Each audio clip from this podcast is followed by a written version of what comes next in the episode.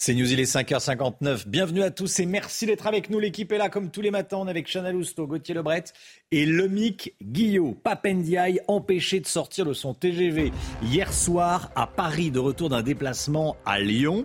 On va vous montrer les images, les informations, le récit de Gauthier Lebret. Le début aujourd'hui de l'opération de destruction des bidonvilles à Mayotte. Les immigrés illégaux vont être expulsés. Jean Bexon, notre correspondant à Mayotte, sera en direct avec nous dans quelques instants. A tout de suite, Jean. Les pompiers seront désormais escortés dans le quartier dangereux des Moulins à Nice. C'est dans ce quartier que des dealers avaient été vus dans la rue de jour avec des kalachnikovs. Le périphérique parisien fête aujourd'hui ses 50 ans. Il est capital, le périphérique parisien, pour les livraisons et pour les habitants d'Île-de-France qui vont travailler en voiture. Bercy et les banques veulent que ce soit plus facile d'obtenir un crédit immobilier. Aujourd'hui, le marché est totalement bloqué, nous dira le Guillot. A tout de suite, le Mick. Nouvelle manifestation sauvage cette nuit à, Paris. Regardez les images. Les forces de l'ordre ont dû intervenir. Des militants d'extrême gauche, casseroles à la main, ont renversé des poubelles et des vélos parfois en y mettant le feu. Ces manifestants venaient de la gare de Lyon où ils ont bloqué le ministre de l'Éducation nationale. On va regarder ensemble ce qui s'est passé. On va regarder les images. Voilà euh, le Papendia qui a finalement pu sortir de, son train, mais pas euh, par... Euh, la grande, la grande porte. Gauthier Lebret, racontez-nous. Il a très clairement vécu une très mauvaise journée. Hier, Papendiaï, vous venez de montrer euh, les images. Romain, il a donc été exfiltré euh, de son train hier, euh, gare de Lyon, par les forces de l'ordre. Il est d'abord resté bloqué dans son train. Il était impossible, effectivement, qu'il sorte par l'entrée principale de la gare. Il y avait plusieurs centaines de manifestations, de manifestants venus avec des casseroles pour faire du bruit et pour protester contre cette réforme des retraites. Et ensuite, pour Papendiaï, en plus, ça faisait justement suite à un déplacement à Lyon qui a été complètement chamboulé, là aussi par la présence de manifestants. Il devait euh, visiter euh, l'INSPE où on forme euh, les futurs enseignants. Il a finalement visité seulement le, rectorat. Alors il a dit que tout ça n'avait pas grande importance pour minimiser, mais les images sont là et prouvent eh bien que le gouvernement n'arrive pas à passer à autre chose, à tourner la page de cette réforme des retraites. En plus, c'est pas le seul, hein. Hier, François Braun, le ministre de la Santé, était à Poitiers. Même chose, il a eu le droit à un comité d'accueil, concert de casseroles. Pareil pour Éric Dupont-Moretti en visite dans une prison euh, dans la Sarthe. Et puis, il y a ceux, les ministres, qui annulent tout simplement, tout bonnement, euh, leur euh, déplacement car les conditions de sécurité ne sont pas réunies. Et enfin, Rima Abdulmalak, la ministre de la Culture, a été prise pour cible hier sur la scène des Molières et fait inhabituelle. Elle a répondu. Voilà, elle a pris le micro, elle a répondu à deux euh, comédiennes militantes voilà, qui, l'interpellaient, euh, qui lui disaient qu'elle n'en avait pas fait assez pour les retraites, pour euh, le système des, intermittents. Écoutez ce qu'a dit la ministre, leur a répondu la ministre. Aujourd'hui, il y a un ministère de la Culture qui défend haut et fort l'exception culturelle française dans le monde, qui défend le régime de l'intermittence, qui est une fierté pour notre pays, vous avez un ministère qui a débloqué des aides massives pendant la crise pour vous soutenir tous, pour soutenir tous les secteurs de la culture. Vous avez une ministre à la tête de ce ministère qui a obtenu le budget historique le plus haut, plus 7% par rapport à l'année dernière. Inflation, facture d'énergie, j'ai débloqué des aides exceptionnelles, vous le savez, certains syndicats sont là pour venir en aide aux structures les plus fragiles. Voilà, la ministre qui euh, rappelle tout ce que l'État a fait pour euh, venir en aide à, la culture, notamment pendant la période du, euh, Covid. Hein. oui, elle a été interpellée par deux comédiennes représentantes hmm. de la CGT. C'est à souligner. L'opération Wambushu va débuter aujourd'hui à Mayotte. Les migrants illégaux vont être délogés des bidonvilles et les Comoriens en situation irrégulière vont être euh, expulsés du, territoire. Et problème, les Comores refusent l'accostage des bateaux transportant des migrants. On rejoint tout de suite notre correspondant à Mayotte, Jean Bexon. Jean, euh, qu'est-ce qui va se passer aujourd'hui, dites-nous? Alors, aujourd'hui, peut-être, en fait, maintenant, euh, la question qui va se poser, c'est qu'est-ce qui va ne pas se passer? Puisqu'il était prévu un décasage au Benga 2, dans, la, dans le village de Kaweni, qui finalement a été arrêté euh, par, euh, la par une décision de justice. Et puis, euh, vous avez les services maritimes qui refusent d'accueillir les bateaux de migrants en provenance de Mayotte. Donc, c'est un sacré coup de frein pour ce début d'opération Wambushu qui, comme vous l'avez dit, vient de débuter. Alors, Jean, les Comoriens, pour le moment, ne veulent pas récupérer leurs ressortissants? Tout à fait. Tout à fait. C'était d'abord la position de l'OP. quand, l'opération Wambushu avait été annoncée par voie de presse par le canard enchaîné il y a deux mois, c'était d'abord l'opposition du président Azali qui s'était exprimé fermement contre toute coopération avec cette opération Wambushu. puis petit à petit, ce sont même des, membres du gouvernement qui ont exprimé leur opposition. Et enfin, il y a quelques jours, le, président Azali a, montré qu'il n'était pas en accord total euh, avec cette opération Wambushu qui pourtant nécessiterait pour sa bonne euh, conduite et sa bonne résolution un concours euh, diplomatique et une bonne entente cordiale entre, entre, les, entre les deux pays. Et donc pour l'heure, il n'est pas question pour les Comores et les Comoriens d'accueillir les ressortissants comoriens chez eux à leur retour. Voilà, début aujourd'hui de cette opération anti-immigration illégale. Merci beaucoup Jean Bexon. En direct de Mayotte. À Nice, à partir d'aujourd'hui, les pompiers continueront d'intervenir dans le quartier des Moulins, mais sous escorte policière. Et ce, qu'il s'agisse d'une procédure classique, habituelle ou appréhendée. Cela fait suite à une nouvelle rixe intervenue hier matin. Hein. Oui, c'est intervenu hier matin dans ce quartier euh, sensible, je le rappelle, euh, gangréné par le trafic de drogue. Les explications de Sophia Dolé. Hier encore, dans le quartier des Moulins de Nice, les policiers sont intervenus suite à une rixe, faisant un blessé léger et l'individu soupçonné d'être à l'origine des coups a été interpellé. Bien connu des services de police, notamment pour trafic de drogue, le quartier est sous étroite surveillance. Ces dernières semaines, les forces de l'ordre ont multiplié les opérations pour démanteler les réseaux. Face à un contexte tendu et au risque d'agression, les pompiers seront maintenant escortés. Il faut quand même savoir que les pompiers ont été euh, agressés euh, il y a encore euh, quelques mois. Hein. Donc c'est sûr que là, ils ne peuvent pas prendre le risque d'intervenir sans la présence policière. Une procédure d'accompagnement temporaire mais nécessaire, selon ce syndicat. Les policiers vont sécuriser leur, intervention. Il y aura une escorte, il y aura un périmètre de, sécurité autour de leur intervention, que ce soit pour des feux de poubelle, pour que ce soit pour des situations également à l'endroit de, victimes. Eh bien, les pompiers vont être protégés. Selon le député des Alpes-Maritimes, Éric Ciotti, des armes auraient été aperçues dans le quartier. Il y a un mois déjà, des individus avaient été filmés, Kalachnikov à la main. Une commune de Moselle rallume l'éclairage public la nuit après une série de vols de roues de voitures. Ça se passe à Sérémange-Erzange. La mairie, pour faire des, économies, avait décidé d'éteindre les lampadaires la nuit pour des raisons écologiques et, économiques. Ben, elle est revenue sur sa décision, la mairie, hein, Chana. Oui, puisque euh, depuis novembre, donc, les habitants se plaignent d'une insécurité euh, grandissante. Une trentaine de vols de roues de voitures ont été recensés dans la commune et aux alentours. Les auteurs euh, des vols ont néanmoins été arrêtés. Une enquête ouverte après un rodéo urbain dans un centre commercial près de Nantes à Orvaux. Vous savez, on vous en parlait hier. Orvaux-Grandval. On vous montrait les images hier. Des individus à moto se sont filmés. Une enquête a été ouverte. Oui, le centre commercial a déposé plainte, notamment le récit de Marine Sabourin, Célia Barotte et Thomas Bonnet. Les rodéos urbains s'enchaînent et se ressemblent. Dernière en date, vendredi, aux alentours de 17h, trois engins motorisés font irruption dans ce centre commercial situé au nord de Nantes. Un nouveau rodéo filmé par l'un des protagonistes est diffusé sur les réseaux sociaux. Les motards empruntent même les tapis roulants utilisés habituellement par les clients. Ces commerçantes témoignent anonymement de leur stupéfaction face à cette scène.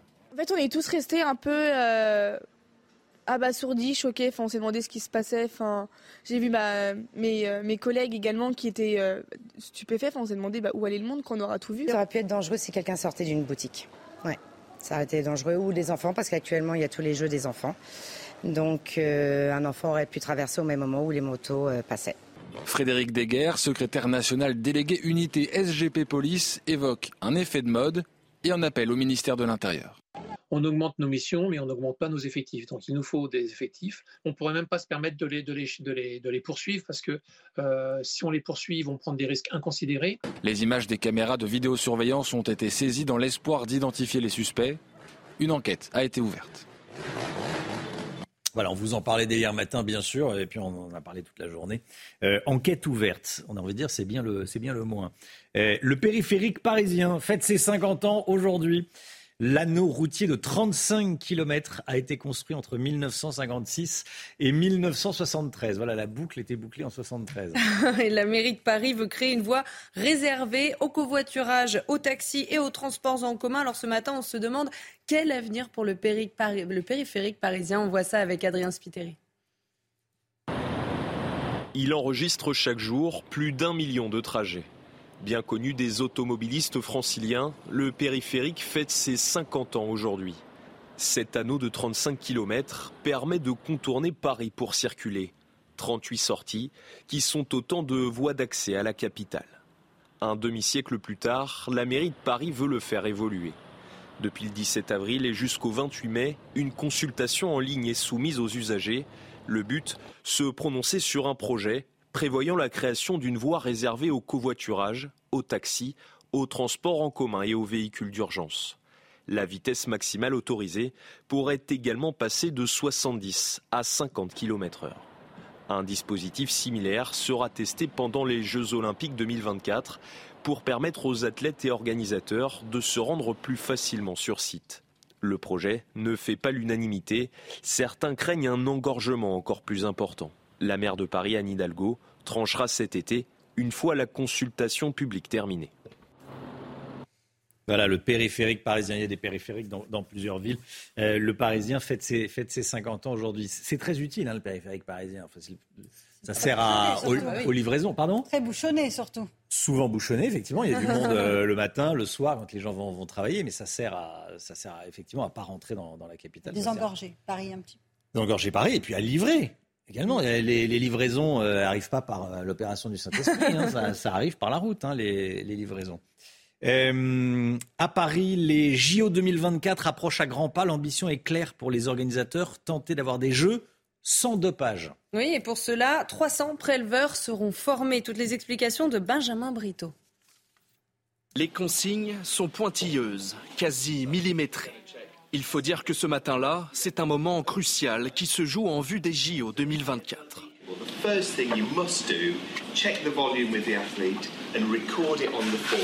Au siège du Comité international olympique, journée formation pour ceux que l'on surnomme les apprentis préleveurs. Leur rôle est capital, contrôler les athlètes pendant les JO dans le cadre du programme antidopage.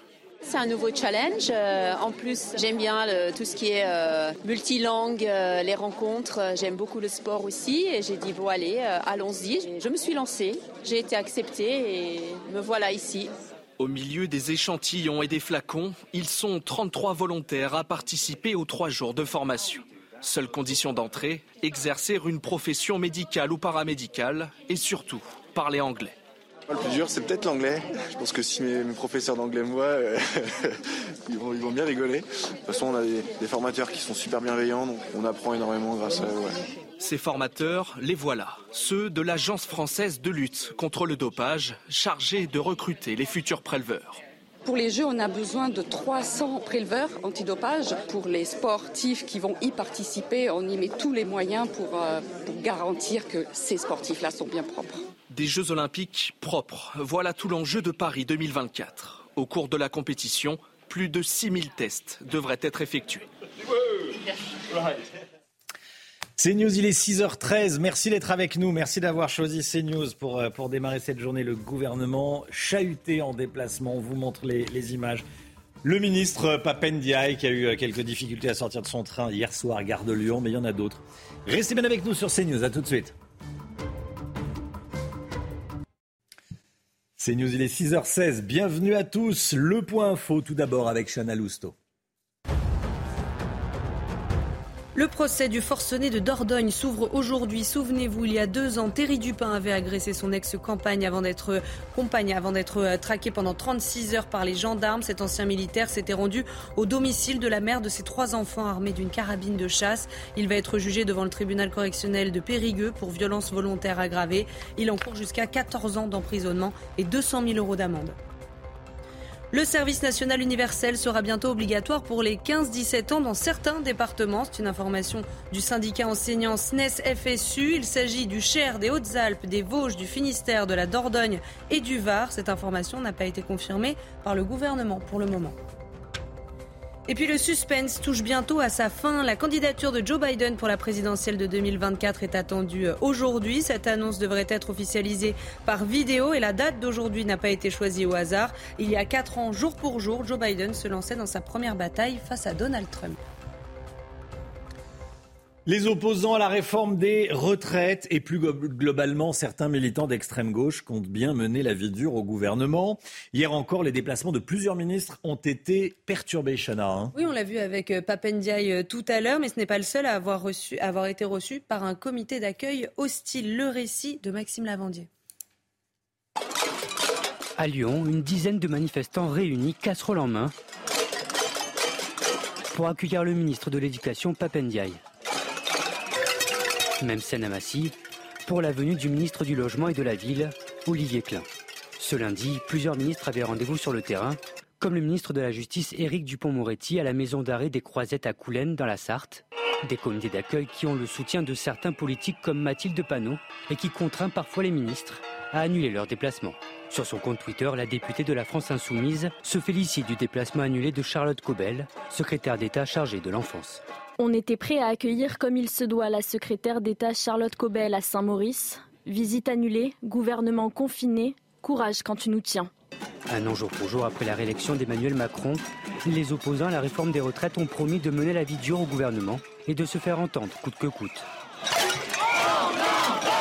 Ça a été le cas la semaine dernière lors du déplacement d'Emmanuel Macron dans l'Hérault et le Bas-Rhin, à l'appel des 100 jours d'apaisement voulu par Emmanuel Macron, les syndicats répondent par les 100 jours de colère en voulant perturber de nombreux événements à venir comme Roland Garros, le Tour de France ou encore le Festival de Cannes. Construire des appartements sur les toits d'immeubles existants, en clair, surélever les vieux immeubles de plusieurs étages. L'opération reste peu fréquente en France, mais c'est une piste intéressante. Oui, c'est une piste prometteuse pour les euh, copropriétés désireuses de financer euh, la rénovation énergétique de leurs immeubles. Toutes les explications de Barbara Durand. Comme vous pouvez voir, l'immeuble, il était de la taille de celui de droite et maintenant il a la taille de celui de gauche. Cet immeuble parisien, constitué de six étages, en possède désormais trois de plus. Au total, six nouveaux appartements ont été ajoutés au bâtiment, un agrandissement conséquent mais surtout bénéfique. La vente des droits à construire a permis la rénovation totale de l'immeuble, notamment avec une isolation par l'extérieur, dont nous voyons la laine de roche. Et puis les tuyaux bleus correspondent aussi au nouveau conduit de la chaudière qu'on a changé. Autre conséquence de ces travaux d'envergure, toutes les fenêtres du bâtiment ont été mises aux normes énergétiques. Un confort non négligeable pour cette étudiante locataire. Depuis que je suis arrivée, j'ai vraiment pas du tout eu besoin d'allumer le chauffage. Il fait vraiment assez chaud pour, euh, pour vivre euh, comme ça, euh, sans, sans chauffage. quoi. Les projets comme celui-ci sont encore peu nombreux, mais pourraient à l'avenir se démocratiser. Plus de 10% des immeubles seraient éligibles à la surélévation. La loi climat et résilience qui a été euh, votée l'année dernière a été une, la prise de conscience politique. C'est-à-dire que les élus ont pris conscience de l'obligation de construire sans artificialiser les sols. En France, 5,2 millions de logements disposent aujourd'hui d'un mauvais diagnostic de performance énergétique. L'été dernier, il avait déjà fait très chaud en, Espagne à propos de, chaleur et, de, rénovation énergétique et, thermique. Cette semaine, une nouvelle canicule est de nouveau attendue. Sauf qu'on est en avril. Écoutez bien, euh, on parle de 40 degrés en Espagne, Alexandra Blanc. C'est euh, quasiment du jamais vu. On avait déjà eu très chaud en avril 2011 en Espagne. Et là, des records pourraient donc être battus. On a eu déjà un petit coup de chaud en Espagne il y a une dizaine de jours. Et bien là, rebelote. Et on parle bel et bien d'une canicule qui va commencer à se mettre en place aujourd'hui et qui devrait durer au moins euh, jusqu'à vendredi avec des températures caniculaires. On va le voir donc tout simplement sur la carte. Les nuits s'annoncent d'ailleurs euh, tout simplement tropicales avec, regardez, cette chaleur très intense attendue plutôt du côté de l'Andalousie, hein, du côté de Séville, de Cordoue, encore en redescendant un petit peu plus au sud euh, du côté de Malaga. Donc avec ces températures exceptionnellement élevées pour la saison, nous serons donc en moyenne 10 à 15 degrés, voire même presque 20 degrés au-dessus des normales de saison. À titre d'exemple, on attend 41 degrés à Cordoue vendredi, 37 degrés à Séville ou encore 34 degrés à Grenade. Des températures donc particulièrement élevées. En cause, eh bien, la chaleur qui va remonter euh, du Maghreb. Il va faire très très chaud également du côté du Maroc ou encore de l'Algérie, avec donc ces températures qui vont s'envoler. La question que tout le monde se pose, c'est est-ce que ça va toucher la France et notamment le sud-ouest au pied des Pyrénées? Eh bien, la réponse est non. La chaleur ne devrait pas passer la chaîne pyrénéenne puisqu'on a un air beaucoup plus frais sur la France, sur le nord, qui donc empêche cette chaleur de monter. On aura quand même 23-24 degrés à Bordeaux ou à Toulouse, ainsi que du côté de Pau. Mais pas 40 degrés, heureusement. Heureusement, ah oui. Heureusement. C'est très inquiétant. Merci beaucoup Alexandra. Restez bien avec nous. Bien sûr, la météo en France dans, dans une dizaine de minutes. 6h22. Dans un instant, on va parler de, du marché de l'immobilier. Les prix baissent. Et Bercy voudrait rouvrir le robinet du crédit immobilier. Les dossiers sont bloqués. On en parle avec le Guillot dans un instant. À tout de suite. 6h25, l'économie, on parle crédit immobilier tout de suite. Votre programme avec IG. IG, bien plus que du trading. Une équipe d'experts à vos côtés. Le ministère de l'économie et les banques voudraient assouplir les règles et les conditions d'octroi des crédits immobiliers, mais la Banque de France est contre. Pourquoi cette opposition? Que se passe-t-il actuellement? Le MIC, expliquez-nous. Alors depuis plusieurs mois, on l'a beaucoup dit, la remontée des taux d'intérêt fait que le marché euh, s'assèche et se bloque. Emprunter coûte de plus en plus cher, ce qui fait qu'un certain nombre d'emprunteurs voient tout simplement leur dossier euh, refusé. C'est vrai pour les crédits à la consommation, mais surtout pour les crédits immobiliers pour lesquels les règles d'octroi sont plus strictes. En effet, le Haut Conseil de stabilité financière a fixé deux règles que les banques sont obligées de suivre. La première, c'est une limitation de la durée d'emprunt. On ne peut pas aujourd'hui emprunter sur plus de 25 ans pour se loger. 27 ans, c'est la seule exception si on achète sur plan, quand auparavant on pouvait s'endetter jusqu'à 30 ans. Et on ne peut pas rembourser en cumulant tous les crédits que l'on a plus de 35% de ses revenus. C'est ce qu'on appelle le taux d'effort un tiers en gros de ses revenus peut être consacré au crédit, pas plus. Ce sont ces deux points que Bercy voudrait assouplir pour redonner de l'air au marché. Bruno Le Maire l'a rappelé dimanche soir sur France 2. Je voudrais, dit-il, qu'on assouplisse un peu les choses, jouer sur cette dérogation. Ces deux points, la durée et le taux d'effort, peut donner un coup de booster à l'immobilier estime le ministre. Alors, comment est-ce qu'il pourrait faire très concrètement? Il y a deux mesures assez simples. Donc, bah, autoriser tout simplement les emprunts sur plus long, revenir aux 30 ans qui existaient avant. Et puis, l'autre point, c'est de donner de la souplesse aux banques. Elles ont déjà en fait droit à une dérogation sur les fameux 35%. Elles peuvent faire passer 20% de dossiers dérogatoires. Le problème, eh bien, c'est que souvent, euh, les banques sont obligées de consacrer 80% de ces dossiers dérogatoires à l'achat de résidence principale, alors que ce sont les euh, couples, les ménages avec des hauts revenus qui peuvent rentrer dans ces catégories de dérogation pour acheter plutôt des résidences secondaires. Mais là, les banques n'ont droit qu'à 20% de dossiers de dérogation. Elles voudraient faire sauter cette règle tout simplement pour permettre de dépasser plus facilement les 35% euh, de taux maximum d'endettement. Pourquoi est-ce que la Banque de France s'y oppose? Eh bien parce que l'objectif de la Banque de France n'est pas du tout le même que celui de Bercy. Elle, ce qu'elle veut, la Banque de France, c'est faire baisser l'inflation. Et pour cela, elle a une arme, c'est la remontée des taux d'intérêt. En effet, quand les taux d'intérêt euh, remontent, on emprunte moins et on épargne plus, car ça coûte plus cher d'emprunter et ça rapporte plus de placés. Conséquence, la consommation baisse, la demande baisse, tout cela recule et les prix finissent par baisser. C'est ce que veut la Banque de France. Le gouverneur de la Banque de France a promis hier de ramener l'inflation à 2% à 2024 ou 2025 et pour cela, il compte bien continuer à serrer les taux d'intérêt afin de faire baisser les prix du marché. C'était votre programme avec IG. IG, bien plus que du trading. Une équipe d'experts à vos côtés. Le temps tout de suite, Alexandra Blanc. Avec Groupe Verlaine, installation photovoltaïque pour réduire vos factures d'électricité. Groupe Verlaine, connectons nos énergies.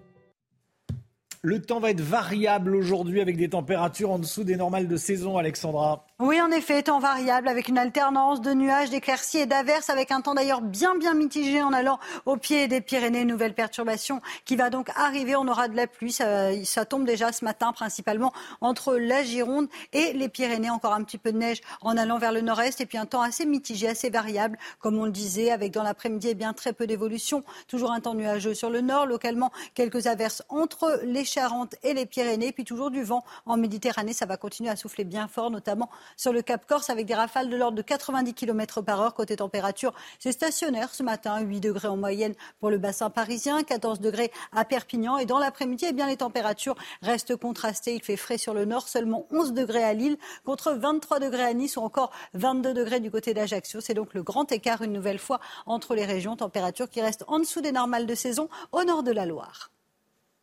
C'était la météo avec Groupe Verlaine. Isolation par l'extérieur avec aide de l'État. Groupe Verlaine, connectons nos énergies. CNews, il est 6h30. Merci d'être avec nous. Merci d'avoir choisi CNews pour démarrer cette journée. À la une ce matin, des voitures de luxe, des vêtements de luxe saisis à des trafiquants de drogue vont être vendus aux enchères aujourd'hui. Les douanes espèrent récolter plusieurs millions d'euros. On va tout vous montrer. Le début de l'opération de reprise en main de Mayotte aujourd'hui. Pour le moment, les Comores rechignent à récupérer leurs ressortissants. La Corse s'inquiète après des actions de violence perpétrées par des organisations de jeunesse indépendantistes. On verra ça avec notre correspondante sur place. Le procès de Thierry Dupin s'ouvre aujourd'hui devant le tribunal correctionnel de Périgueux.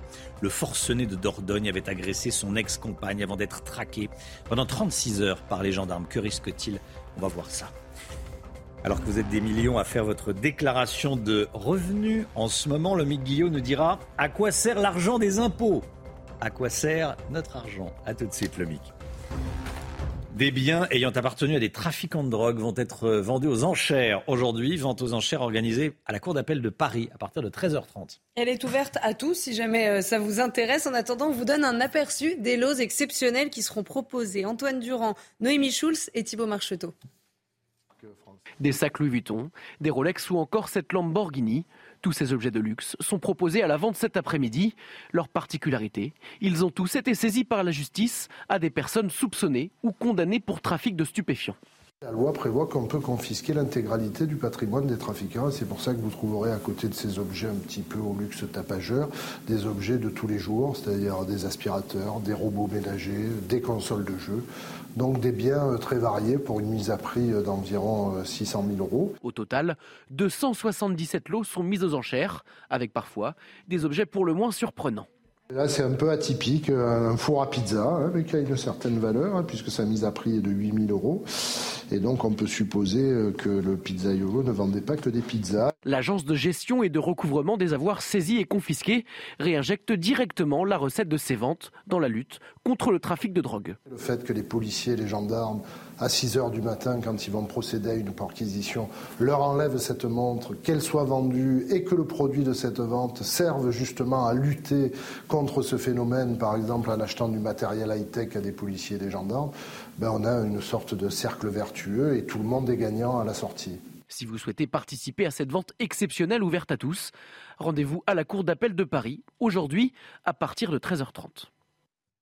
Voilà, et on sera à 7h10 avec Nicolas Besson, que vous avez vu dans ce, dans ce reportage, directeur de l'agence de gestion et de recouvrement des avoirs saisis et confisqués. Il sera avec nous dans la matinale de CNews à 7h10. L'opération Wambouchou va débuter aujourd'hui à Mayotte. Les migrants illégaux vont être délogés des bidonvilles et les Comoriens en situation irrégulière seront expulsés du territoire. Mais problème, les Comores refusent l'accostage des bateaux transportant des migrants. Le récit de Barbara Durand. Alors que l'opération Wambouchou démarre à Mayotte, l'incertitude plane sur l'archipel. Les Comores préviennent, ils n'accueilleront pas les personnes expulsées issues de cette opération. Raison pour laquelle le président insistait sur la nécessité du dialogue, mais jusqu'à ce qu'une une compréhension commune soit trouvée. Et il est bien évident que cette histoire d'expulser vers en juin n'est pas acceptable. En 2019, Moroni s'était pourtant engagé à coopérer avec Paris en échange d'une aide au développement de 150 millions d'euros sur trois ans. Face à ce refus, le préfet de Mayotte est catégorique. La France n'arrêtera pas ses opérations. On est aujourd'hui euh, sur euh, ce qu'on voulait faire, c'est-à-dire euh, être présent avec des renforts en nombre important, garantir la sécurité, pouvoir intervenir là où il y en a besoin et on va continuer à monter en puissance pendant la semaine et, et, et, ensuite les semaines qui viennent. Au total, quelques 1800 policiers et gendarmes, dont des centaines de renforts de métropole, sont déjà mobilisés. Nouvelle manifestation sauvage à, Paris hier soir. Cette nuit, les forces de l'ordre ont dû intervenir. Des militants d'extrême gauche, casseroles à la main, ont renversé des poubelles et des vélos. Ils ont incendié des, poubelles, vous le voyez sur ces images. Ils ont également commis des, dégradations. Ces manifestants venaient de la gare de Lyon où ils venaient de, bloquer le ministre de l'Éducation nationale, Chana. Oui, pendant de longues minutes, Papendia est resté bloqué à l'intérieur d'un train avec des policiers. Le récit de Sophia Dolé, Vincent Fandège, Olivier Gangloff et Jérôme Rampenou. Munis de casseroles, plusieurs centaines de manifestants attendent de pied ferme le ministre de l'Éducation nationale hier soir gare de Lyon, alors qu'il rentre d'un déplacement. Plus tôt dans l'après-midi, des opposants à la réforme des retraites étaient déjà présents, repoussés par les forces de l'ordre alors qu'ils tentaient d'entrer dans l'enceinte du bâtiment où ils se trouvaient, forçant Papendiaï à modifier le programme de son déplacement. À l'extérieur, euh, il peut y avoir euh, des bruits, il peut y avoir aussi, et je le regrette et je le condamne, euh, des violences, des grilles ont été cassées, des forces de l'ordre ont pu être attaquées. Tout cela est évidemment condamnable et je vais continuer évidemment à me déplacer de façon euh, régulière parce que je suis un ministre de terrain. À Paris, les manifestants s'étaient également rassemblés devant l'hôtel de ville ou encore devant le théâtre de Paris où avait lieu la cérémonie des Molières. Casserole, poêle, là encore, un seul mot d'ordre. Mêmes images à Bordeaux ou encore à Rennes. Chaque fois, les manifestants promettent de continuer la mobilisation jusqu'au retrait de la réforme et d'être présents à chaque déplacement d'un membre du gouvernement.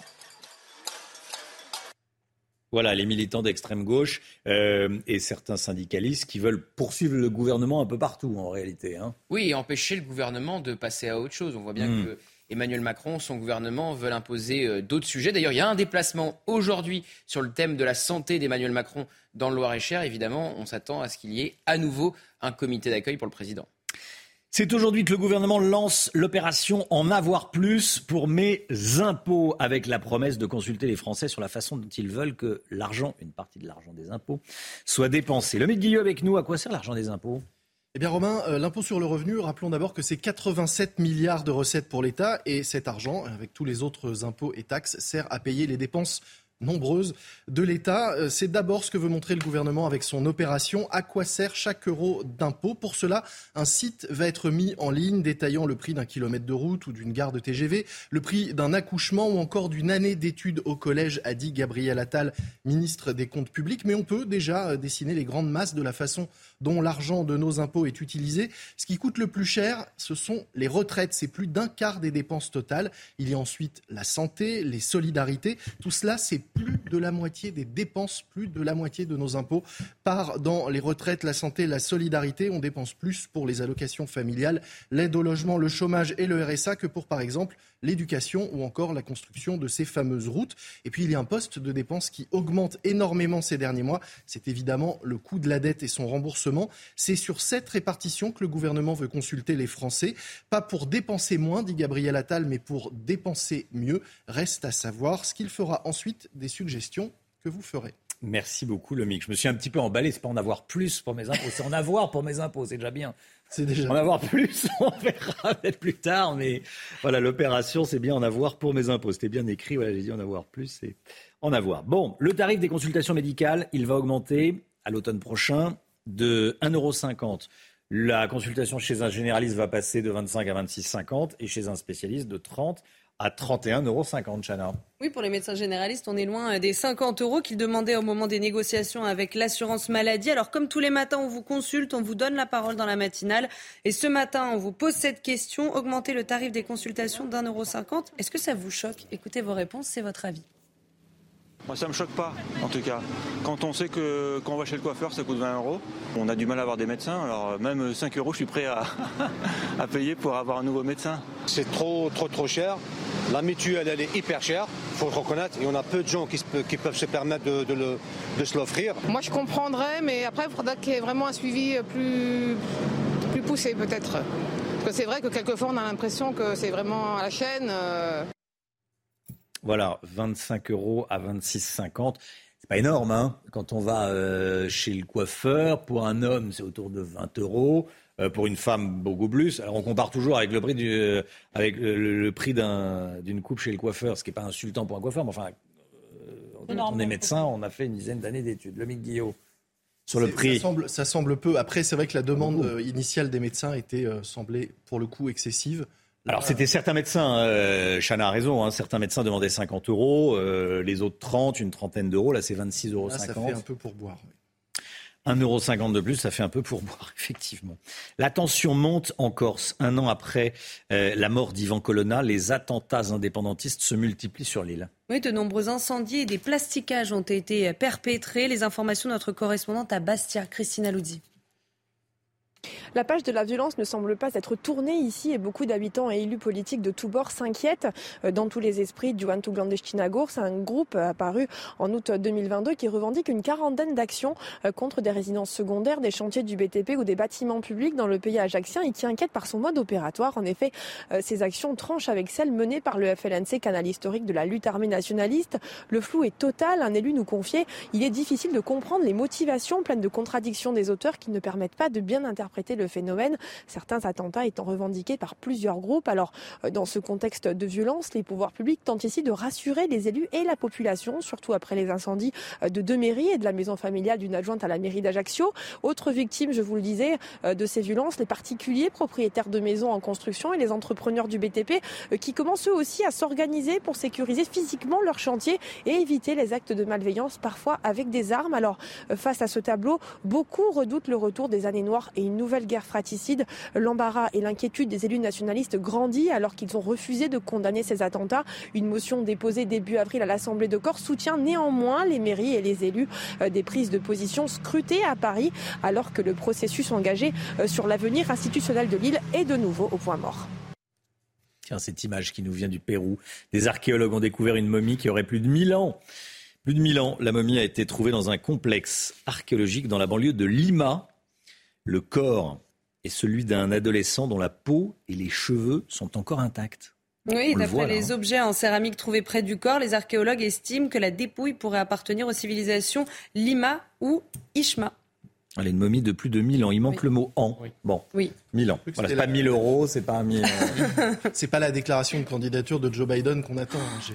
Non, non, non, non, non. J'ai eu un doute. Bon. Voilà. Il est d'humeur taquine, l'ami Guillaume. Ça fait plusieurs fois qu'il s'attaque à Joe Biden. Le journal des sports. Avec du foot et, de la, Ligue 2, Bordeaux s'est imposé très nettement 3-0 face à Grenoble. Et Josh Maja a ouvert le score juste avant la mi-temps. Hein. Oui, en seconde période, David Tachvili enfonce le clou peu avant l'heure de jeu en gagnant son face-à-face avec le gardien. Enfin, euh, Maja a inscrit le troisième but à la 63e minute. Les Girondins reprennent la deuxième place du classement avec un point d'avance sur Metz et se rapprochent de la montée en Ligue 1. Et puis le choc en Série A entre l'Atalanta et la Roma. Score final 3-1 pour l'Atalanta.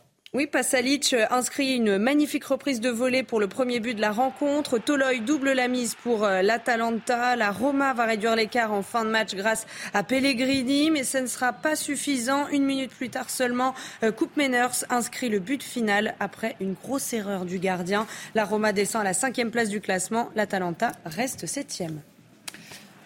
Merci Chana. Le procès du forcené de Dordogne s'ouvre aujourd'hui. Thierry Dupin.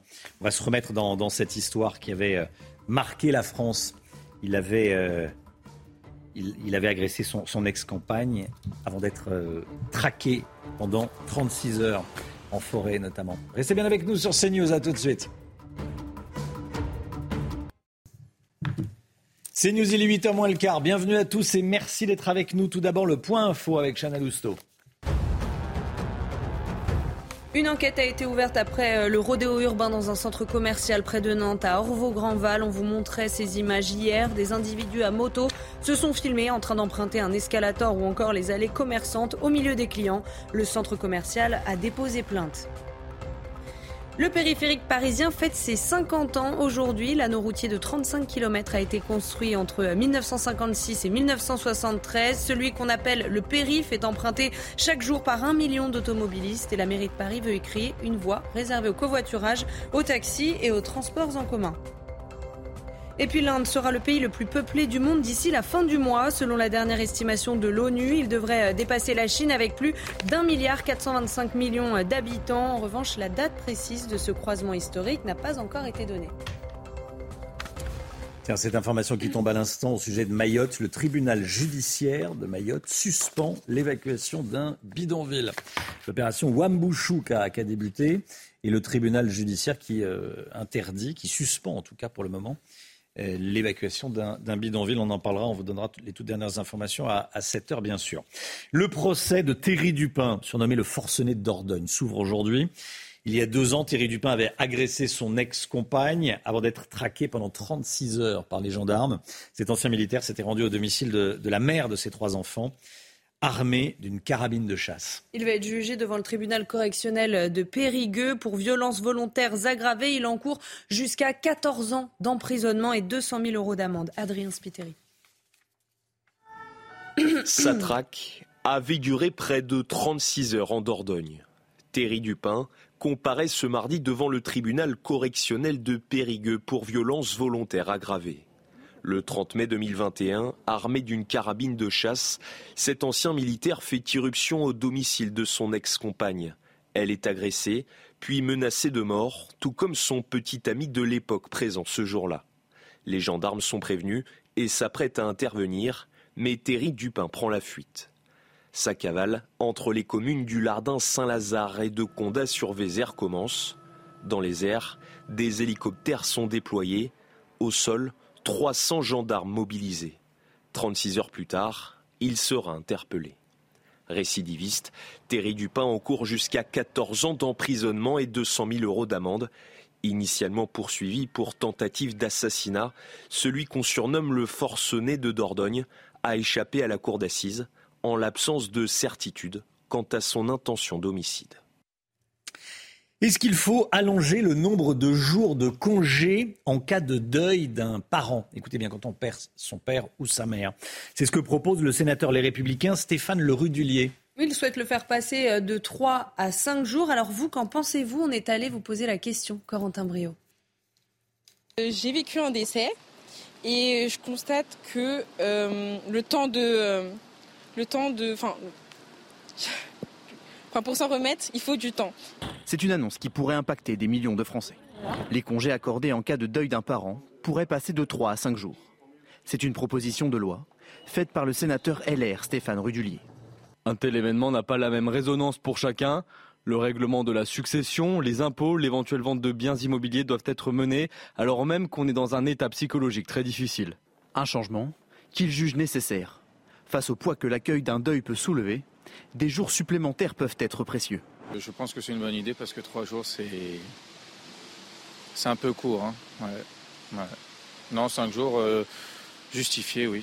Ça éviterait des arrêts maladie euh, pour les employeurs. Pour la mort d'un parent, euh, oui, c'est toujours bien d'avoir un peu plus de temps pour se, s'en remettre, se préparer aussi, parce qu'il y a beaucoup de choses à, je pense, à, à gérer. Donc euh, oui, bien sûr, c'est toujours une chose intéressante à prendre, d'avoir un peu plus de temps avec ses proches. Du côté du gouvernement, on promet de se pencher sur le dossier, puisque la question devrait être abordée dans le cadre du projet de loi sur la fin de vie. Selon une étude réalisée en 2021, le coût des arrêts maladie pour des raisons de deuil était de 700 millions d'euros par an. Voilà, est-ce qu'il faut euh, passer de trois jours à, à cinq jours? La question se pose, hein, forcément. Effectivement, trois jours, c'est assez peu. Euh, le deuil dure beaucoup plus, hein, de toute façon, que, trois jours ou cinq jours. Le deuil, ça dure, peut durer des années, ça dure en tout cas plusieurs mois et plusieurs semaines. Mais euh, voilà, la question qui peut se poser aussi, c'est qui va payer? Pourquoi pas cinq jours, mais effectivement, qui va payer le Guillaume hein? Bah Là, c'est l'employeur. Hein, mais là, c'est l'employeur. Si c'est pour, mmh. éviter un, un, arrêt maladie euh, ensuite, ça peut être euh, malgré tout intéressant. Gauthier Lebret, vous vouliez intervenir? Non, mais c'est vrai que cinq jours, ça paraît quand même le minimum pour euh, organiser ne serait-ce que les funérailles euh, du parent qui vient de décéder. Aujourd'hui, c'est trois jours. Aujourd'hui, c'est trois Aujourd'hui, jours. c'est trois jours. Allez, très peu. Ça paraît très peu. Euh, dans un instant, la politique avec Emmanuel Macron, qui est passé de ultra absent à omniprésent. Exactement. On voit ça avec Gauthier Lebret. Restez bien avec nous sur CNews. À tout de suite. Rendez-vous avec Jean-Marc Morandini dans Morandini Live du lundi au vendredi de 10h30 à midi. La politique, la politique, on va parler d'Emmanuel Macron qui est omniprésent depuis une semaine, médias, déplacements, il est partout sur tous les sujets pour tenter de reprendre la main et euh, tenter de, tourner la page des, des, retraites. Emmanuel Macron est aujourd'hui dans le Loir-et-Cher pour parler santé. Gauthier Lebret, le président de la République qui continue d'être sur le terrain. Hein. Oui, il va, être, il va continuer d'être en première ligne, effectivement. Il visitera donc aujourd'hui une maison de santé avec euh, son ministre François Braun, terminé le temps où le président préférait l'international et était quasi muet sur les affaires euh, du pays. Ses ministres ne sont pas à la hauteur, alors il reprend les choses en main. C'est ce qu'il fallait comprendre hein, de son interview aux Parisiens. J'aurais dû plus me mouiller, Peut-être que l'erreur a été de ne pas être assez présent pour donner une constance et porter cette réforme moi-même. Sous-entendu, mes ministres sont nuls, j'aurais dû porter cette réforme moi-même. Sorte de mea culpa et surtout donc de critique envers son euh, gouvernement. Il reprend donc la main sur absolument tous les sujets. Entrepreneuriat, c'était la semaine dernière. École, pareil la semaine dernière. Santé, c'est aujourd'hui. Il y a un déplacement sur le régalien qui est en préparation, peut-être euh, jeudi. Omniprésent, car seul, terriblement seul, Matignon est faible, l'équipe gouvernementale est faible, il y a 3-4 ministres qui existent, mais c'est tout, c'est une phrase lâchée par un cadre de la Macronie à l'agence France-Presse. Emmanuel Macron qui veut tourner la page des retraites, mais pour le moment c'est un échec, vous nous dites, ça ne fonctionne pas? Bah oui, parce que les manifestants euh, le poursuivent absolument euh, partout, même à l'étranger. Hier encore, en Belgique, à Ostende, comme lui, on le voit depuis le début de la matinale, ces ministres ne peuvent pas faire un déplacement sans être chahutés, sans euh, comité d'accueil. Aujourd'hui encore, il y a fort à parier que dans le Loir-et-Cher, eh Emmanuel Macron ait un comité d'accueil avec des casseroles pour faire du bruit. La semaine dernière, c'était déjà le cas, vous vous en souvenez sûrement. En fait, il y a, trois dates hein, qu'il faut retenir. Je propose de prendre votre agenda et de noter trois dates. Le 1er mai, les syndicats appellent à une manif record. Le 3 mai, décision du Conseil constitutionnel sur le référendum d'initiative partagée qui va être sûrement une nouvelle fois retoquée, mais la NUPES et les syndicats pourraient s'en servir eh bien, pour remobiliser. Et puis le 8 juin. Le 8 juin, journée euh, du groupe Lyotte de niche parlementaire, c'est-à-dire que c'est eux qui peuvent fixer euh, l'agenda des débats pour euh, une journée et ils vont proposer d'abroger la réforme des retraites et ça a un risque eh bien, de passer d'ici là, donc d'ici le 8 juin, cette réforme des retraites va rester bien plantée comme une épine dans le pied du président. Alors pour reconquérir le, le cœur des Français, peut, disons ça comme ça, le gouvernement enchaîne les petits cadeaux. Oui, alors c'est hein la formule effectivement choisie. En fait, pour euh, gagner des points, par exemple, le mmh. gouvernement essaye d'en rendre aux automobilistes en ne sanctionnant plus. Euh, ça va être à partir de l'année prochaine, la rentrée prochaine, eh bien, euh, les petits excès de vitesse le même gouvernement, enfin le même président qui avait fait les 80 km heure et qui avait euh, déclenché euh, les gilets jaunes. Il y a aussi la hausse des salaires euh, des profs et puis ce matin, et puis la prolongation aussi du bouclier tarifaire annoncé par Bruno Le Maire. Et puis ce matin, Gabriel Attal évoque carrément un plan Marshall pour les classes moyennes dans les colonnes du Figaro. Objectif les reconquérir et empêcher qu'elles basculent définitivement euh, chez Marine Le Pen. Ça va être très compliqué, pour ne pas dire impossible. La cote de popularité d'Emmanuel Macron n'en finit pas de décrocher. Gauthier Lebret, merci beaucoup Gauthier. Olivier Dussopt, le ministre du Travail, sera l'invité de Laurence Ferrari ce matin. Olivier Dussopt, interrogé par Laurence, 8h15 dans la matinale. La musique tout de suite. Votre programme avec Groupe Verlaine. Installation photovoltaïque pour réduire vos factures d'électricité. Groupe Verlaine, connectons nos énergies. On écoute Zingarella. Alors vous allez me dire, oui, mais c'est pas nouveau la chanson Zingarella d'Enrico Macias. Oui, mais ça, c'est une version remasterisée. La version originale date de 1983, effectivement. On écoute.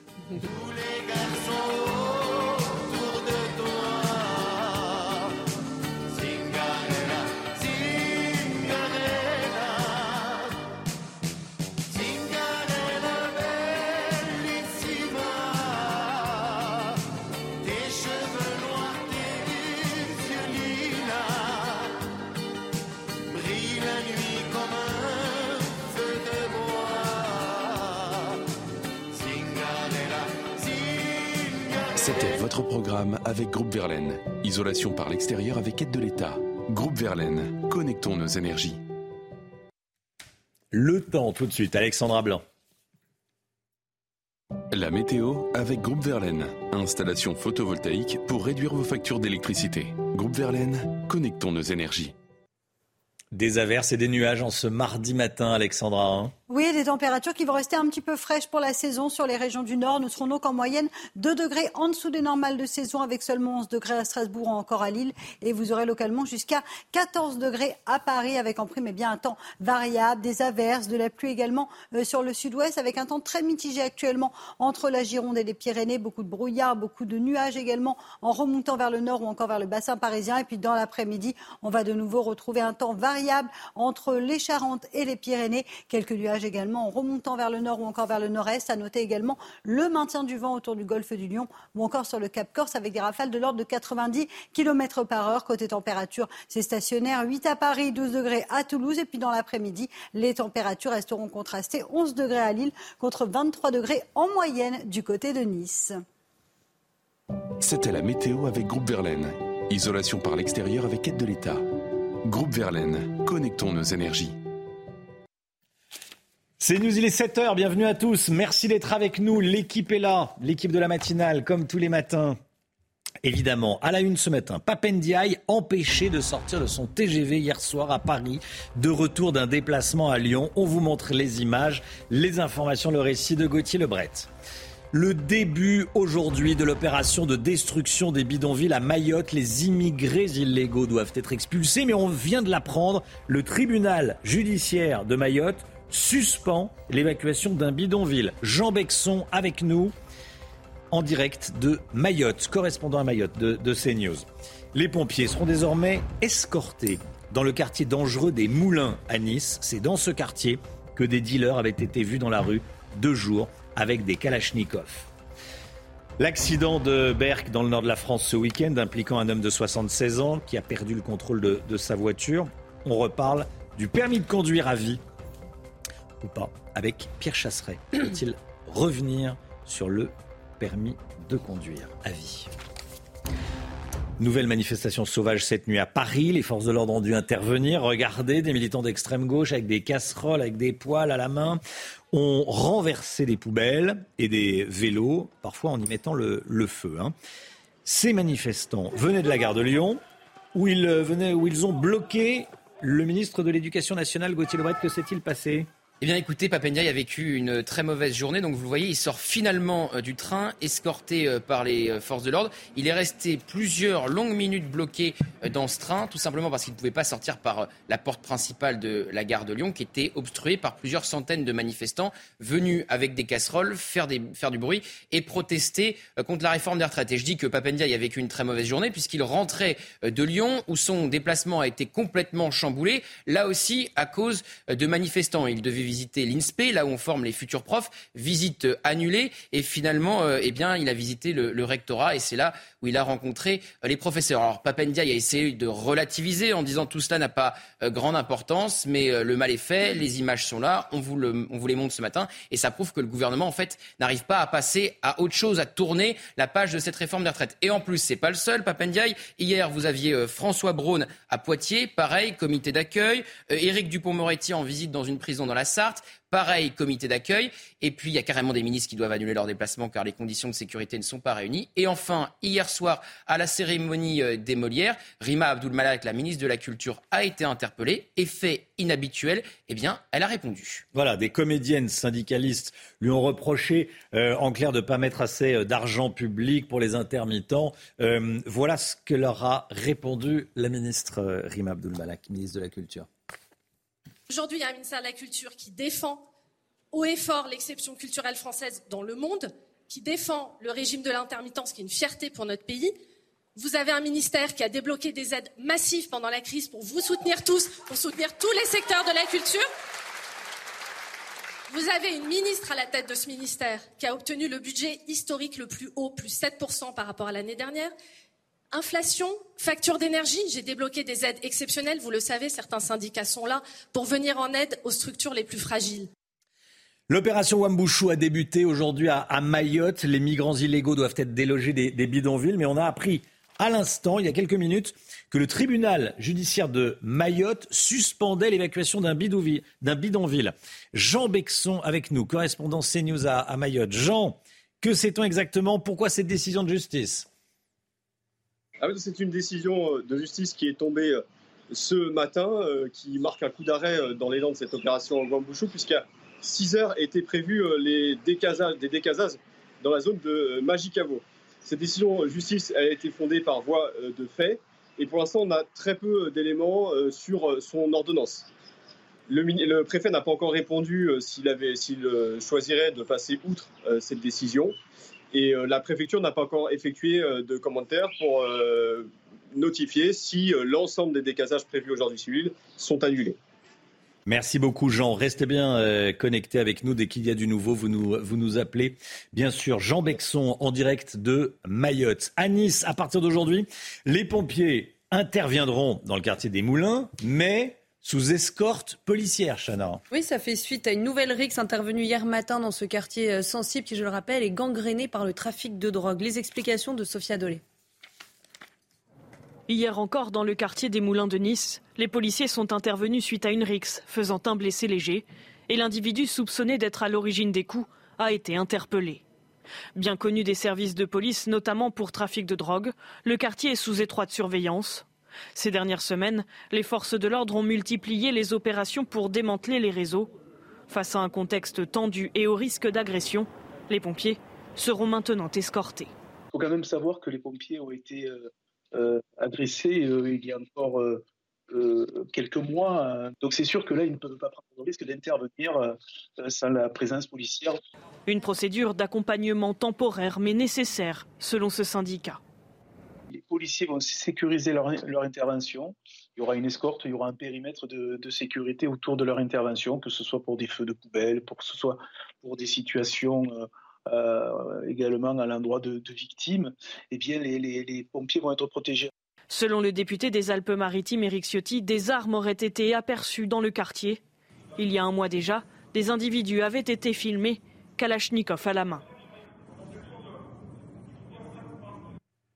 Voilà, les pompiers qui ont euh, désormais euh, une, droit à une escorte policière pour, intervenir. Des pompiers qui viennent en aide aux gens. Hein.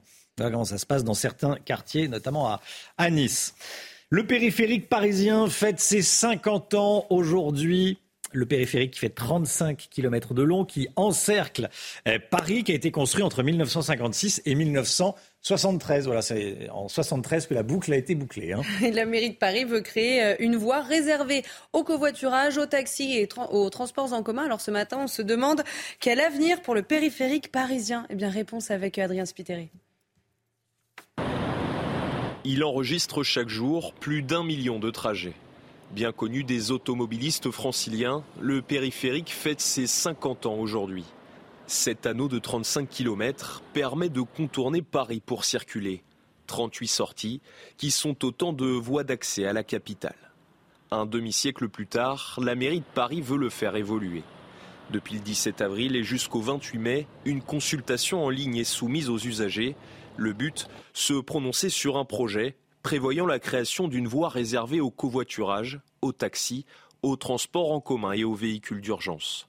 La vitesse maximale autorisée pourrait également passer de 70 à 50 km/h. Un dispositif similaire sera testé pendant les Jeux olympiques 2024 pour permettre aux athlètes et organisateurs de se rendre plus facilement sur site. Le projet ne fait pas l'unanimité. Certains craignent un engorgement encore plus important. La maire de Paris, Anne Hidalgo, tranchera cet été, une fois la consultation publique terminée.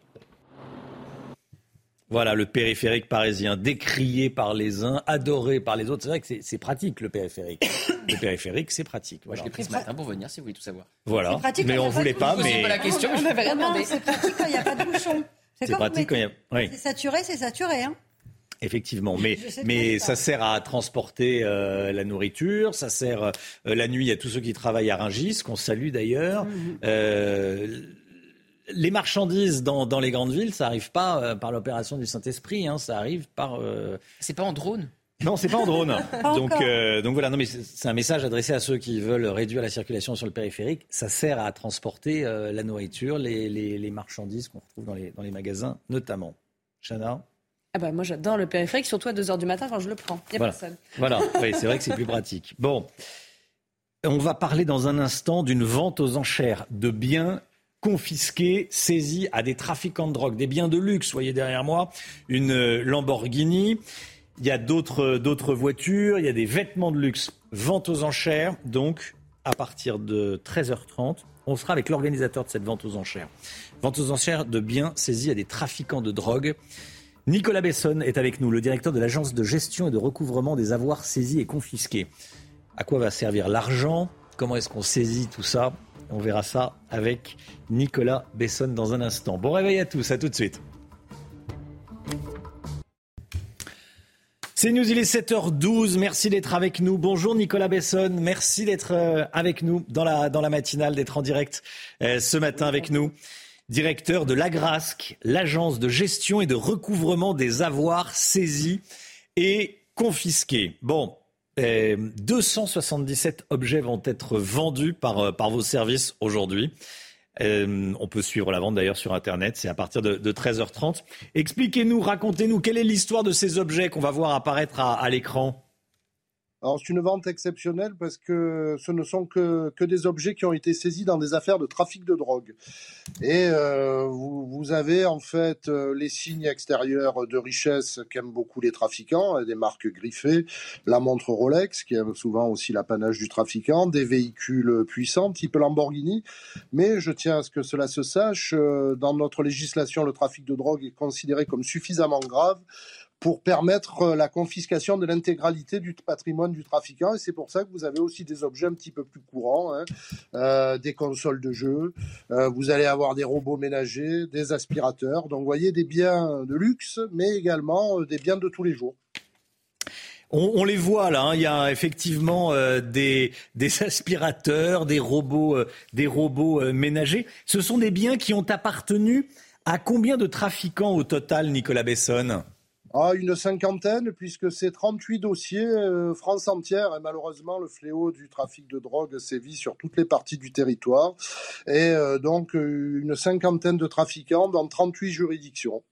Alors, on a, on a vu apparaître également un, un, four à pizza. Vous en parlez dans, dans notre, dans notre reportage. Vous avez d'ailleurs ce commentaire. Vous dites ce, ce pizzaiolo ne devait pas vendre que des, que des pizzas. Et oui, malheureusement, euh, dans certaines zones du territoire, vous avez euh, des, facteurs de blanchiment, mais également euh, de, de couverture. Hein. C'est-à-dire, si vous avez un commerce et que des personnes circulent à l'intérieur de votre établissement, vous pouvez vendre des choses tout à fait licites, telles que des pizzas. Mais malheureusement, parfois, vous pouvez vendre également de la drogue. Ah oui, c'est ça. Alors parfois, c'est vrai qu'on voit des commerces avec euh, euh, très peu de clients. On se demande comment ils font pour, euh, vivre. Ça peut peut-être alerter les, services des, des douanes. Mais ça, c'est un autre sujet. Vous espérez récolter combien avec cette vente, Nicolas Besson? Alors, euh, on préfère jamais faire de pronostics, mais on, va dire que la valeur de mise à prix est autour de 500 000, 600 000 euros. Donc, par le jeu des enchères, naturellement, on espère avoir un meilleur résultat. Et sachant que cette vente est couplée, on a vendu des navires qui ont servi au transport de stupéfiants dans l'arc anti-Guyane, en Martinique, en Guadeloupe et en Guyane vendredi dernier. Nous avons déjà réalisé pour plus de 200 000 euros de vente. Donc, ben voilà, on espère avoir un chiffre rond. On verra ça ce soir à la fin de la midi hmm. À, quoi va servir l'argent? Expliquez-nous. Alors l'argent, euh, c'est très vertueux, hein, puisque l'intégralité des sommes vont être affectées au fonds de, concours drogue 1000 DK qui permet de lutter à la fois contre l'offre et la demande. C'est-à-dire que partie des sommes seront consacrées, par exemple, à équiper les services de police et de gendarmerie en matériel high-tech, mais également de lutte contre la demande, c'est-à-dire la 1000 DK met en œuvre également des actions de réinsertion euh, de toxicomanes ou de prévention de la toxicomanie. Donc c'est une sorte de cercle vertueux. Et moi, ce que je peux dire aux acheteurs d'aujourd'hui, ils peuvent euh, vraisemblablement faire de bonnes affaires, ils peuvent se faire plaisir, mais également cette vente un petit supplément d'âme, puisque cet argent euh, qu'ils dépenseront pour acquérir un certain nombre d'objets euh, sera euh, retourné à la collectivité dans une œuvre d'utilité sociale. C'est effectivement, je ne voyais pas les choses comme ça, mais c'est le message à, faire passer. Il, passe ce matin dans la matinale de, de CNews. il y a des voitures, il y a des sacs de luxe, des objets du quotidien. on l'a vu, il y a des aspirateurs. La question que je me posais, est-ce que c'est pas anecdotique. Les sommes ne sont pas anecdotiques quand on voit euh, les montants brassés par les trafiquants de drogue. Quand on parle d'un point de deal qui rapporte 50 000 euros par jour, un point de deal, euh, ça veut dire qu'en six jours, on achète la voiture qu'on voit là qui doit valoir 300 000 euros. Euh, voilà, c'est le commentaire que je me faisais en préparant notre, euh, cette interview. Alors, deux choses. Euh, la première, euh, l'activité de confiscation ne concerne pas que les véhicules automobiles. Hein. Nous confisquons également des immeubles, des comptes bancaires. Et rappelez-vous, il y a une quinzaine de jours, le parquet national financier a saisi une créance à 460 millions d'euros et le montant des saisies annuelles est aux alentours de 700 millions. En revanche, je ne hmm. peux que vous donner raison pour indiquer que même 760 millions d'euros saisis chaque année, ben, par rapport à, je crois que le trafic de drogue est évalué dans ce pays de l'ordre de plus de 2 milliards d'euros. Donc les marges de progression sont immenses. Mais moi, le message que je veux faire passer aujourd'hui, c'est un message d'optimisme quand même, c'est-à-dire qu'on a des policiers, on a des gendarmes, on a des magistrats qui luttent contre ce phénomène et qui arrivent à obtenir quand même quelques résultats. Euh, je pense que toute notre population ne pourra qu'adhérer au fait eh ben, que ce gars-là qui roulait en Lamborghini alors qu'il vendait euh, de la drogue euh, à, nos enfants, eh ben, lui priver de sa Lamborghini et la vendre aujourd'hui aux enchères pour réinjecter les sommes dans l'économie légale et dans, ben, ça c'est une peine qui a beaucoup de sens. Effectivement vous faites, entre guillemets, j'allais dire de la communication. Vous montrez, voilà ce qu'on fait, c'est très visible. Et puis il y a tout ce qu'on voit pas, les immeubles que vous saisissez, euh, les comptes en banque que vous saisissez. Mais ça, c'est moins visuel, il y a moins de caméras qui viennent filmer des comptes en banque. Euh, c'est plus facile de filmer une Lamborghini qu'un compte en banque. Merci beaucoup. Merci, Nicolas Besson. Merci, bonne vente. on donnera le résultat de la vente demain. Merci beaucoup d'avoir été en direct avec nous. Merci, au revoir. Bonne journée, au revoir. Le, le point info, tout de suite avec, euh, avec Lousteau. Le procès du forcené de Dordogne ouvre aujourd'hui. Souvenez-vous, il y a deux ans, Thierry Dupin avait agressé son ex-compagne avant d'être traqué pendant 36 heures par les gendarmes. Cet ancien militaire s'était rendu au domicile de la mère de ses trois enfants armé d'une carabine de chasse. Il va être jugé devant le tribunal correctionnel de Périgueux pour violences volontaires aggravées. Il encourt jusqu'à 14 ans d'emprisonnement et 200 000 euros d'amende. Le service national universel sera bientôt obligatoire pour les 15-17 ans dans certains départements. C'est une information du syndicat enseignant SNES-FSU. Il s'agit du Cher, des Hautes-Alpes, des Vosges, du Finistère, de la Dordogne et du Var. Une information qui n'a pas encore été confirmée par le gouvernement. Et puis le suspense touche bientôt à sa fin. La candidature de Joe Biden pour la présidentielle de 2024 est attendue aujourd'hui. Cette annonce devrait être officialisée par vidéo et la date d'aujourd'hui n'a pas été choisie au hasard. Il y a euh, quatre ans, jour pour jour, Joe Biden se lançait dans sa première bataille face à Donald Trump. Notre programme avec IG. IG, bien plus que du trading. Une équipe d'experts à vos côtés. L'économie, tout de suite avec Lomi Guillot. Écoutez bien, on entend souvent dire que, euh, que, que, les temps sont plus difficiles pour les jeunes aujourd'hui et que les trentenaires actuels vivraient moins bien que leurs parents au même âge. Vous nous dites, Lomi Guillot, que c'est absolument pas le cas. Oui, c'est une idée euh, reçue, euh, quelque chose qu'on entend souvent et qui est, est, faux. En effet, Romain, les trentenaires actuels, ceux qui sont nés entre le milieu des années 80 et le milieu des années 90, ont un niveau de vie supérieur de 30% à celui qu'avaient leurs parents au même âge. C'est pas moi qui le dis, c'est le site Atlantico qui publie les conclusions de Joël Hélier, économiste spécialisé dans les questions d'inégalité. Selon lui, hein, tout simplement, le niveau de vie moyen a augmenté d'un pour cent par an en France au fil des ans. Donc pour une génération 30 ans, ça fait 30% de plus. Et pourtant, lorsqu'on sonde les trentenaires eux-mêmes, ils s'estiment en grande majorité défavorisés par rapport à leurs parents, alors qu'en réalité, ils ont de meilleurs salaires. Et dans la plupart des cas, ils sont au moins aussi nombreux que la génération précédente à être propriétaires ou en cours d'acquisition de leur logement. les trentenaires actuels vivent mieux que leurs parents quand ils avaient 30 ans. C'est vrai que c'est contre-intuitif. On entend souvent plutôt des, plaintes. Ah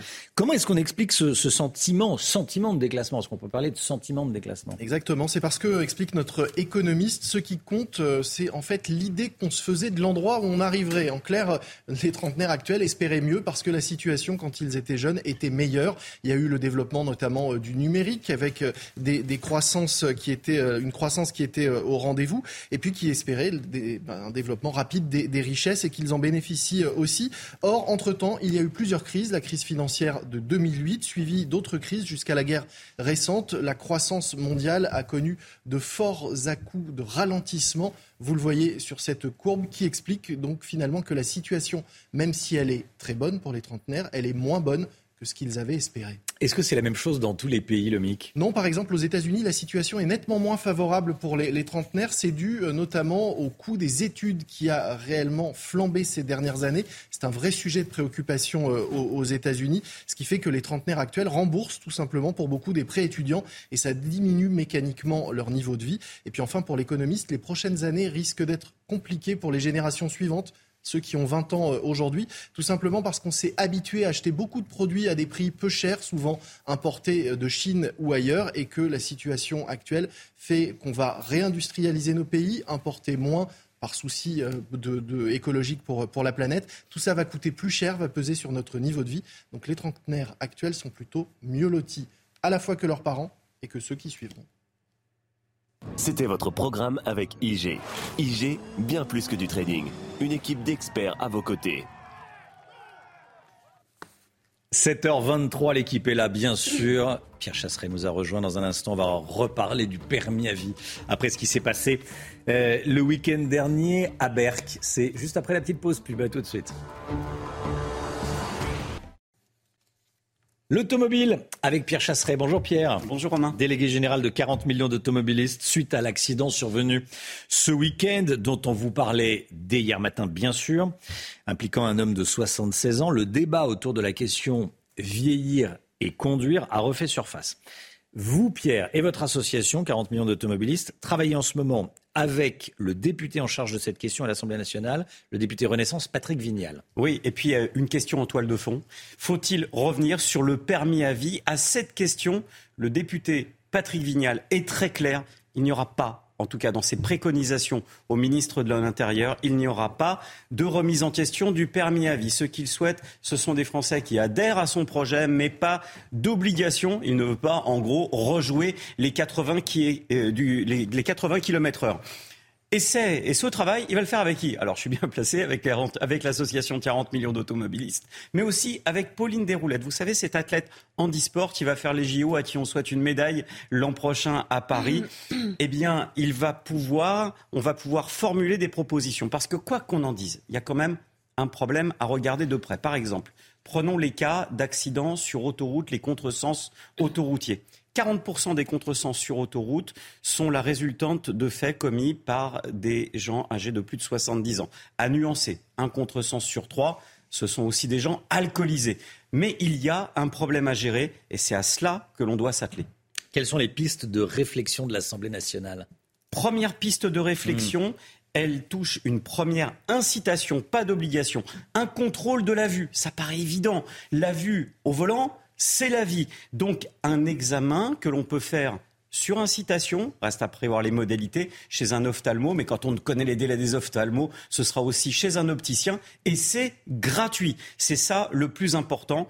Euh, ça, permettra donc de contrôler l'aptitude, dans un premier temps, vœu très cher à Pauline Desroulettes, l'athlète handisport qui avait été amputé d'une jambe suite à un accident. Oui. Quelqu'un qui avait malheureusement confondu les pédales aussi. Bah oui, bien sûr, vous en parliez à l'instant. Hein, euh, contrôler l'aptitude de tous les conducteurs en France avec une fréquence plus régulière à partir d'un certain âge pour éviter des drames, dit euh, Pauline Desroulettes. Il y a d'autres pistes qui sont évoquées? La seconde piste, et celle-là, mhm. elle est très intéressante via les auto-écoles, la possibilité d'aller sur des simulateurs de conduite.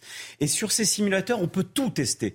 Les temps de réaction, la vision, la vision sur les côtés. On peut trouver les problèmes, les déceler et donc les corriger. Savoir où on peut véritablement influencer pour modifier les comportements et permettre une prise de conscience. Encore une fois, ce sera de l'incitation, pas de l'obligation. J'aime ces mesures parce qu'elles sont pragmatiques, parce qu'elles sont un premier pas vers la formation tout au long de la vie, mais qu'elles iront sous la forme de la prévention et de l'incitation et en aucun cas de l'obligation qui a le don d'hérisser les poils des Français. Merci beaucoup Pierre. Retrouvez votre programme avec Kenol, fabricant français de lubrifiants et fluides de performance qui vous font économiser du carburant. 7h29, lors de la météo avec Alexandra Blanc.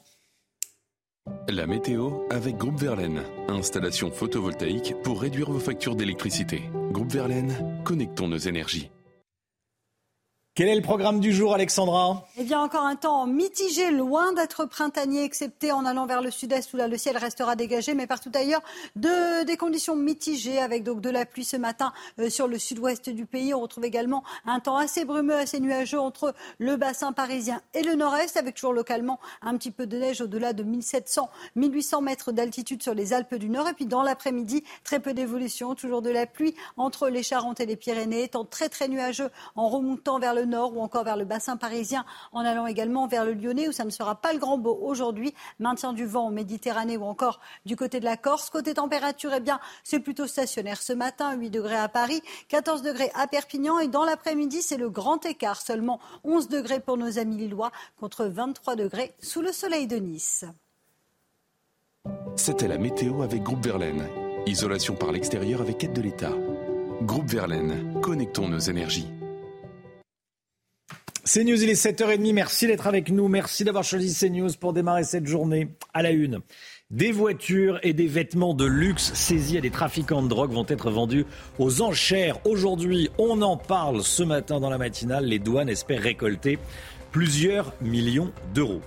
Le début de l'opération de reprise en main de Mayotte devait débuter aujourd'hui, mais le tribunal judiciaire de Lille vient de suspendre l'évacuation d'un bidonville. De leur côté, les Comores rechignent à récupérer leurs ressortissants.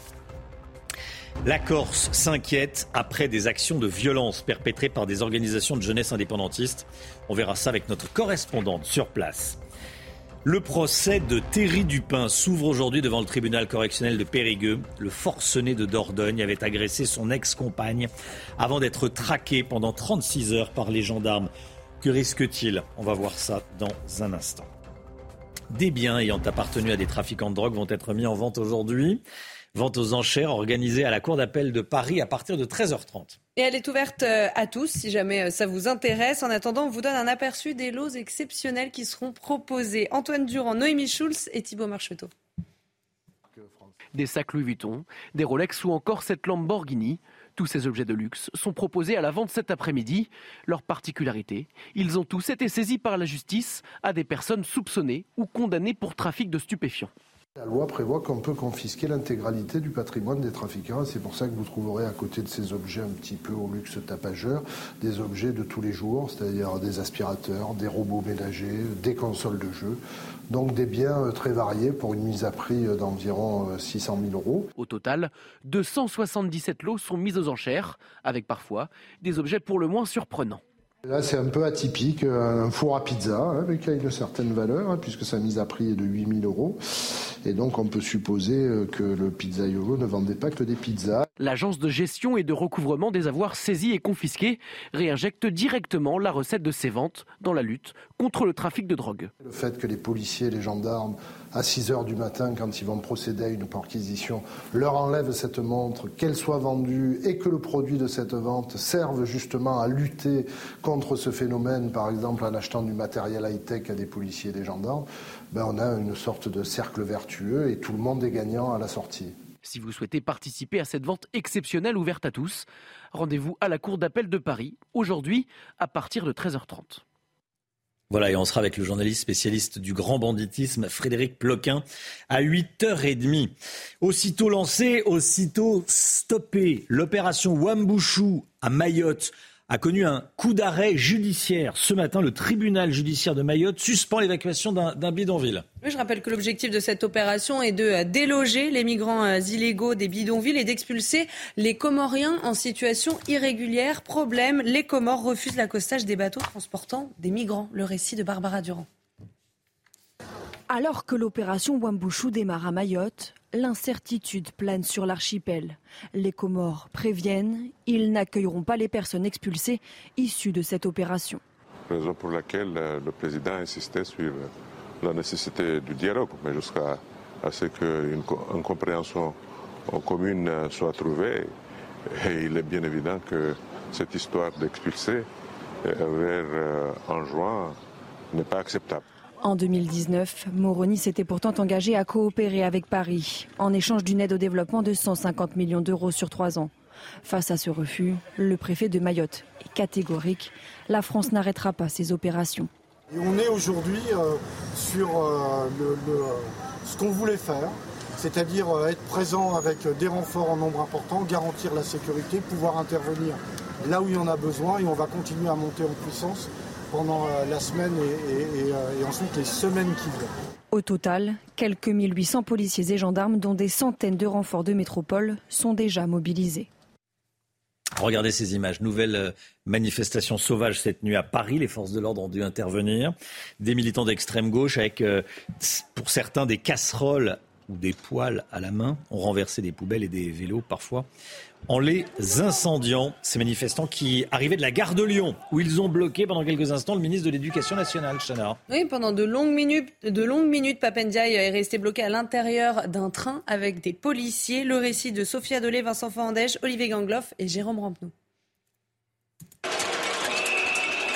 Munis de casseroles, plusieurs centaines de manifestants attendent de pied ferme le ministre de l'Éducation nationale hier soir gare de Lyon, alors qu'il rentre d'un déplacement. Plus tôt dans l'après-midi, des opposants à la réforme des retraites étaient déjà présents, repoussés par les forces de l'ordre alors qu'ils tentaient d'entrer dans l'enceinte du bâtiment où ils se trouvaient, forçant Papendiaï à modifier le programme de son déplacement. À l'extérieur, euh, il peut y avoir euh, des bruits, il peut y avoir aussi, et je le regrette et je le condamne, euh, des violences, des grilles ont été cassées, des forces de l'ordre ont pu être attaquées. Tout cela est euh, évidemment euh, condamnable et je vais continuer évidemment à me déplacer de façon régulière parce que je suis un ministre de terrain. À Paris, les manifestants s'étaient également rassemblés devant l'hôtel de ville ou encore devant le théâtre de Paris où avait lieu la cérémonie des Molières. Casserole, poêle, là encore, un seul mot d'ordre. Mêmes images à Bordeaux ou encore à Rennes. Chaque fois, les manifestants promettent de continuer la mobilisation jusqu'au retrait de la réforme et d'être présents à chaque déplacement d'un membre du gouvernement. Voilà, des déplacements chahutés pour, euh, les ministres. On, vous montre toutes les images ce matin, bien sûr. C'est aujourd'hui que le gouvernement lance l'opération en avoir pour mes impôts, avec la promesse de consulter les Français sur la, façon dont ils veulent que l'argent des impôts soit dépensé. Le Guillaume, ma question va être toute simple. À quoi sert l'argent des impôts? Comment est-il utilisé, l'impôt sur le revenu? Alors rappelons déjà quelle somme ça représente. Hein. L'impôt sur le revenu, c'est un peu plus de 87 milliards de recettes pour l'État par an. Et cet argent, plus les autres impôts et taxes, sert à payer toutes les dépenses de l'État. Et elles sont évidemment nombreuses. C'est d'abord ce que veut montrer le gouvernement avec son opération. À quoi sert chaque euro d'impôt. Pour cela, un site va être mis en ligne détaillant le prix d'un kilomètre de route ou d'une gare TER, le prix d'un accouchement ou d'une année d'études au collège, a détaillé euh, Gabriel Attal. Mais on peut euh, déjà dessiner les grandes lignes hein, euh, de la façon dont l'argent des impôts est utilisé. Ce qui coûte le plus cher, eh bien, ce sont les retraites. C'est plus d'un quart des dépenses totales. Il y a ensuite la santé, puis toutes les solidarités. Tout ça, c'est plus de la moitié des dépenses de l'État, donc plus de la moitié de l'argent des impôts. On dépense plus pour les allocations familiales, l'aide au logement le chômage et le RSA que pour, par exemple, l'éducation ou la fameuse construction de routes. Et puis, il y a un poste de dépenses qui augmente énormément ces derniers mois. C'est le coût de la dette. C'est sur cette répartition, la celle que vous voyez, que le gouvernement veut consulter les Français pour dépenser non pas moins, mais mieux, a dit Gabriel Attal. Reste à savoir ce qu'il fera ensuite des suggestions que vous ferez. Merci beaucoup, le Guillaume. Je regardais, en fait, plus de 50% des, dépenses vont à la protection sociale. Exactement. Les retraites. et les retraites retraite, santé et, solidarité. Voilà, ça c'est peut-être une spécificité française. Hein. Oui, c'est notre modèle français hmm. qui est interrogé en ce moment par le gouvernement. Le tarif justement des consultations médicales va augmenter d'un euro cinquante à l'automne. La consultation chez un généraliste va passer de 25 euros à 26,50 euros. La consultation chez un spécialiste va passer de 30 euros à 31,50 euros. On est loin des 30 euros réclamés par les médecins. Certains même réclamaient jusqu'à 50 euros pour la consultation chez un généraliste. Hein. Et comme tous les matins, on vous consulte, on vous donne la parole dans la matinale. Et ce matin, on vous pose cette question. Augmenter le tarif des consultations d'un euro cinquante, est-ce que ça vous choque? Écoutez vos réponses, c'est votre avis. Moi, ça me choque pas, en tout cas.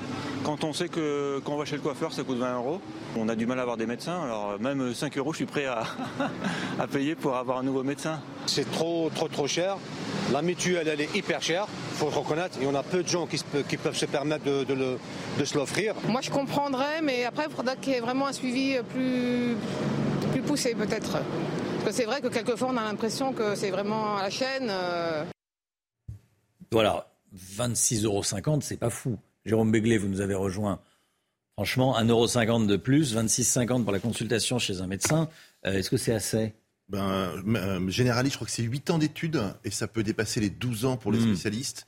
Par ailleurs, il ne vous a pas échappé qu'on est en période d'inflation. Donc une augmentation d'un euro cinquante appliquée à 25 euros, c'est 7% d'augmentation. Ça couvre même pas le, comment dirais-je, l'inflation de. Et 6% exactement. Ouais, ouais, c'est vraiment, c'est ridicule. Le procès du forcené de Dordogne s'ouvre aujourd'hui. Souvenez-vous, il, y a deux, ans, Thierry Dupin, c'est son nom, avait agressé son ancienne compagne avant d'être traqué pendant 36 heures par les gendarmes. Cet ancien militaire s'était rendu au domicile de la mère de ses trois enfants, armé d'une carabine de chasse. Il va être jugé devant le tribunal correctionnel de Périgueux pour violences volontaires aggravées. Il encourt jusqu'à 14 ans d'emprisonnement et 200 000 euros d'amende. Le récit d'Adrien Spiteri. Sa traque avait duré près de 36 heures en Dordogne. Thierry Dupin comparaît ce mardi devant le tribunal correctionnel de Périgueux pour violence volontaire aggravée. Le 30 mai 2021, armé d'une carabine de chasse, cet ancien militaire fait irruption au domicile de son ex-compagne. Elle est agressée, puis menacée de mort, tout comme son petit ami de l'époque présent ce jour-là. Les gendarmes sont prévenus et s'apprêtent à intervenir mais Thierry Dupin prend la fuite. Sa cavale entre les communes du Lardin Saint-Lazare et de Condat sur Vézère commence. Dans les airs, des hélicoptères sont déployés. Au sol, 300 gendarmes mobilisés. 36 heures plus tard, il sera interpellé. Récidiviste, Thierry Dupin encourt jusqu'à 14 ans d'emprisonnement et 200 000 euros d'amende. Initialement poursuivi pour tentative d'assassinat, celui qu'on surnomme le forcené de Dordogne a échappé à la cour d'assises en l'absence de certitude quant à son intention d'homicide. On va partir en Corse. La tension monte en Corse un an après la mort d'Ivan Colonna. Les attentats indépendantistes se multiplient sur l'île. Oui, de nombreux incendies et des plastiquages ont été perpétrés par un groupe de jeunesse clandestin. Toutes les informations de notre correspondante à Bastia, Christina Luzzi. La page de la violence ne semble pas être tournée ici et beaucoup d'habitants et élus politiques de tous bords s'inquiètent. Euh, dans tous les esprits, Juantu Glandestinagour, c'est un groupe apparu en août 2022 qui revendique une quarantaine d'actions euh, contre des résidences secondaires, des chantiers du BTP ou des bâtiments publics dans le pays ajaxien et qui inquiète par son mode opératoire. En effet, euh, ces actions tranchent avec celles menées par le FLNC, canal historique de la lutte armée nationaliste. Le flou est total. Un élu nous confiait, il est difficile de comprendre les motivations pleines de contradictions des auteurs qui ne permettent pas de bien interpréter le phénomène, certains attentats étant revendiqués par plusieurs groupes. Alors, euh, dans ce contexte de violence, les pouvoirs publics tentent ici de rassurer les élus et la population, surtout après les incendies euh, de deux mairies et de la maison familiale d'une adjointe à la mairie d'Ajaccio. Autre victime, je vous le disais, euh, de ces violences, les particuliers propriétaires de maisons en construction et les entrepreneurs du BTP qui commencent eux aussi à s'organiser pour sécuriser physiquement leur chantier et éviter les actes de malveillance, parfois avec des armes. Alors, face à ce tableau, beaucoup redoutent le retour des années noires et une nouvelle guerre fratricide. L'embarras et l'inquiétude des élus nationalistes grandit alors qu'ils ont refusé de condamner ces attentats. Une motion déposée début avril à l'Assemblée de Corse soutient néanmoins les mairies et les élus euh, des prises de position scrutées à Paris alors que le processus engagé euh, sur l'avenir institutionnel de l'île est de nouveau au point mort. C'est News, il est 7h43. Restez bien avec nous. Dans un instant, on va parler crédit immobilier. Le marché est totalement bloqué. Euh, c'est inquiétant pour euh, ceux qui construisent des immeubles notamment. Euh, les prix baissent également. Bercy veut rouvrir le robinet du crédit immobilier. Pour qui? Comment? On va voir ça avec Lomi Guillot dans un instant. À tout de suite. Et bon réveil à tous, bien sûr. C'est News, il est 8h moins le quart. Merci d'être avec nous. L'économie, dans un instant, on va parler des crédits immobiliers, mais tout d'abord le point info avec Chanel Housteau. Une enquête a été ouverte après le rodéo urbain dans un centre commercial près de Nantes, à Orvaux-Grandval. On vous montrait euh, ces images hier. Des individus à moto se sont filmés en train d'emprunter un escalator ou encore les allées commerçantes au milieu des clients. Eh bien, le centre commercial a déposé plainte. Le périphérique parisien fête ses 50 ans. Aujourd'hui, l'anneau routier de 35 km a été construit entre 1956 et 1973. Celui qu'on appelle le périph est emprunté chaque jour par un million d'automobilistes. La mairie de Paris veut y créer une voie réservée au covoiturage, aux taxis et aux transports en commun. Et puis l'Inde sera le pays le plus peuplé du monde d'ici la fin du mois. Selon la dernière estimation de l'ONU, il devrait dépasser la Chine avec plus d'un milliard 425 millions d'habitants. En revanche, la date précise de ce croisement historique n'a pas été précisée. Avec IG. IG, bien plus que du trading. Une équipe d'experts à vos côtés. Écoutez bien, le ministère de l'économie et les banques voudraient assouplir les règles et les conditions d'octroi des crédits immobiliers. C'est bloqué actuellement. Mais la Banque de France est contre. Pourquoi cette opposition? Expliquez-nous, l'ami Guillaume. Oui, Romain, euh, le marché, vous l'avez dit, hein, du crédit immobilier est totalement euh, bloqué depuis plusieurs mois. Depuis, en fait, la remontée euh, des taux d'intérêt empruntés coûte de plus en plus cher, ce qui fait qu'un certain nombre d'emprunteurs voient tout simplement leur dossier rejeté. C'est vrai pour les crédits à la consommation, mais c'est surtout vrai pour les crédits immobiliers pour lesquels les règles d'octroi sont plus strictes. En effet, le Haut Conseil de stabilité financière a fixé deux règles que les banques sont obligées de suivre. On ne peut pas emprunter sur plus de 25 ans pour acheter son logement. Seule exception, 27 si on achète sur plan, quand on pouvait auparavant s'endetter jusqu'à 30 ans. Et puis, on ne peut pas rembourser en cumulant tous les crédits plus de 35% de ses revenus. C'est ce qu'on appelle le taux d'effort. Ce sont ces deux points que Bercy voudrait assouplir afin de redonner de l'air au marché. Bruno Le Maire l'a dit dimanche sur France 2. Je voudrais, dit-il, qu'on assouplisse un peu les choses. Jouer sur cette dérogation peut donner un coup de booster à l'immobilier. Voilà ce qu'il espère. Bon, alors, comment est-ce qu'il compte faire? Il y a deux mesures assez simples. Autoriser tout simplement les emprunts plus longs que 25 ans, retourner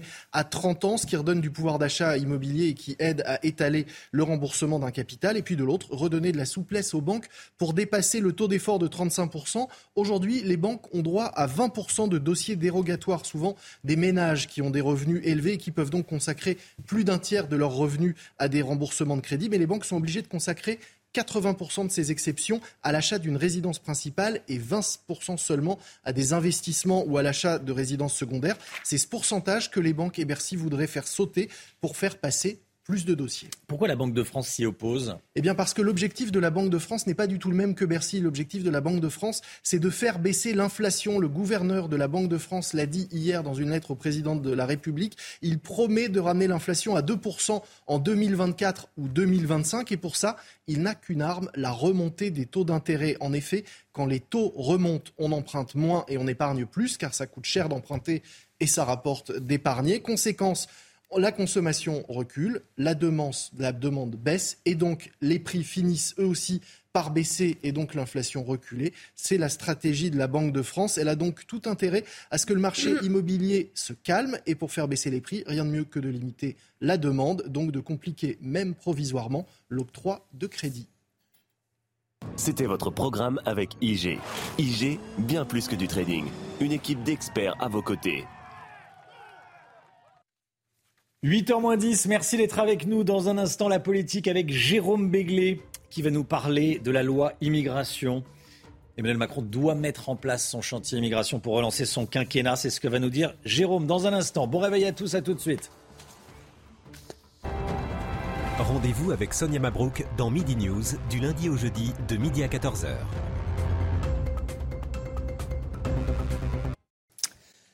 La politique avec vous, Jérôme Béglé, directeur général de la rédaction du Journal du Dimanche. pour vous, Jérôme, bonjour. Les choses sont claires pour relancer son quinquennat. Emmanuel Macron doit mettre en chantier une grande loi sur l'immigration. Oui, le chef de l'État doit trouver un cap lisible et sortir de l'ambiguïté en matière de fiscalité, de euh, loi sociétale ou d'initiative diplomatique, il a peu de marge de manœuvre et euh, ça risque de ne pas intéresser les Français. La seule initiative dont il tirerait un bénéfice pratique et politique, ce serait un véritable Big Bang sur le droit d'asile et sur la maîtrise des flux migratoires. En pratique, il y a urgence. Le nombre de migrants qui arrivent tous les jours sur l'île italienne de Lampedusa n'a jamais été aussi important. Euh, les pays du Maghreb, en particulier la Tunisie, sont passés de terre de transit à terre d'accueil et ça les déstabilise politiquement et socialement. Dans les Alpes-Maritimes, l'immigration euh, irrégulière explose et dans ce même département, ainsi que dans les Hautes-Alpes par exemple, les mineurs en situation irrégulière, donc à la charge du, du département, sont au plus haut. Ajoutez à cela qu'à Mayotte, On l'a encore vu ce matin, des centaines de Comoriens débarquent tous les jours et veulent profiter des conditions d'accueil de ce département français. Tout cela ne peut plus être tu ou caché. En novembre 2022, un sondage Ipsos établissait que 70% des Français interrogés considéraient que la France compte déjà trop d'étrangers et que l'accueil d'immigrés supplémentaires n'était pas souhaitable, un chiffre en hausse de 6 points par rapport à 2018. La preuve que l'opinion est donc prête. Depuis 30 ans, il y a eu 22 lois sur l'immigration qui ont été votées. Toutes se sont révélées insuffisantes, ou en tout cas insuffisamment efficaces, par rapport aux vrais enjeux. Gérald Darmanin, ça tombe bien, dans sa besace euh, une 23e loi sur laquelle le Sénat a déjà commencé à se pencher en lui faisant subir un petit tour d'étage, en, gros en la durcissant. Après moult hésitations, Emmanuel Macron a donc décidé d'y aller, de ne pas la tronçonner et d'en faire un, un, texte et une loi unique et complète. Alors, vous avez euh, peint le tableau. Maintenant, autre question, le président de la République va-t-il trouver une majorité sur ce sujet? Bah, c'est la bonne question. Oui. Bravo. Il devra de toute façon faire sans la NUPES, ça va de soi, qui trouve que euh, dès qu'il y a un texte qui régule l'immigration, c'est une atteinte aux droits de l'homme et une loi liberticide. Il, une fois encore, il devra compter sur la droite, euh, qui ne cesse de fustiger l'angélisme du gouvernement, que des frontières sont des passoires, qu'il y a des insuffisances régaliennes chez Macron, etc., etc. Mais au Sénat, celle-ci a trouvé le texte, le premier texte trop mièvre, et l'a durci aux grandes dames d'une partie de la majorité qui maintenant menace de ne pas le voter à l'Assemblée, qui évidemment est très vigilante sur cette question. Bref, un psychodrame proche de celui qu'on a connu sur les retraites n'est pas à exclure. Alors, je vais esquisser un scénario de politique fiction. Est-ce que pour piéger tout le monde, le Rassemblement national ne se, ne se, ne se déciderait pas à voter ce texte tout en le critiquant? Euh, Une majorité Renaissance RN pour voter une loi sur l'immigration, ce serait évidemment le cauchemar de l'exécutif. Mais à date, Emmanuel Macron n'a pas beaucoup de cartes dans son jeu. Il est obligé de pousser ce texte. Il va jouer avec l'espoir que l'opinion lui reconnaisse enfin au moins une qualité, celle de s'emparer d'un sujet qui, qui était sous le boisseau et qui a fait peur à tous ceux qui nous gouvernent depuis 25 ans une majorité Renaissance RN. Bon, euh, vous avez dit que c'est de la politique fiction. J'ai dit que c'est bon. la politique fiction, mais, mais il faudra bien trouver une majorité. Voilà. Du coup, ça prend des proportions énormes et c'est ça qui pose problème, Jérôme. Alors, ça prend des proportions énormes, d'autant qu'on n'a pas encore de date précise euh, sur la, la, la, période à laquelle ce texte serait déposé devant l'Assemblée nationale. Gérald Darmanin espère que ce sera fait en mois de mai-juin. D'autres pensent qu'il faut le repousser au mois de, de septembre. En tout cas, en tout cas, euh, ce qui est nécessaire, c'est de faire passer ce texte et on verra à ce moment-là si le gouvernement Borne peut euh, euh, disposer d'une majorité à l'Assemblée ou si définitivement mmh. il faut passer à une autre étape du quinquennat. Jérôme Béglé, merci beaucoup Jérôme. 8h15, l'invité de Laurence Ferrari sera Olivier Dussopt, ministre du Travail. Olivier Dussopt sera avec nous, interrogé par Laurence Ferrari. La musique tout de suite. Votre programme avec Groupe Verlaine. Installation photovoltaïque pour réduire vos factures d'électricité. Groupe Verlaine, connectons nos énergies. Zingarella d'Enrico Macias, version remasterisée. C'est une version qui date, enfin la chanson date de 1983. Et là, euh, c'est une version remasterisée. Donc euh, version 2023. Zingarella, Enrico Macias.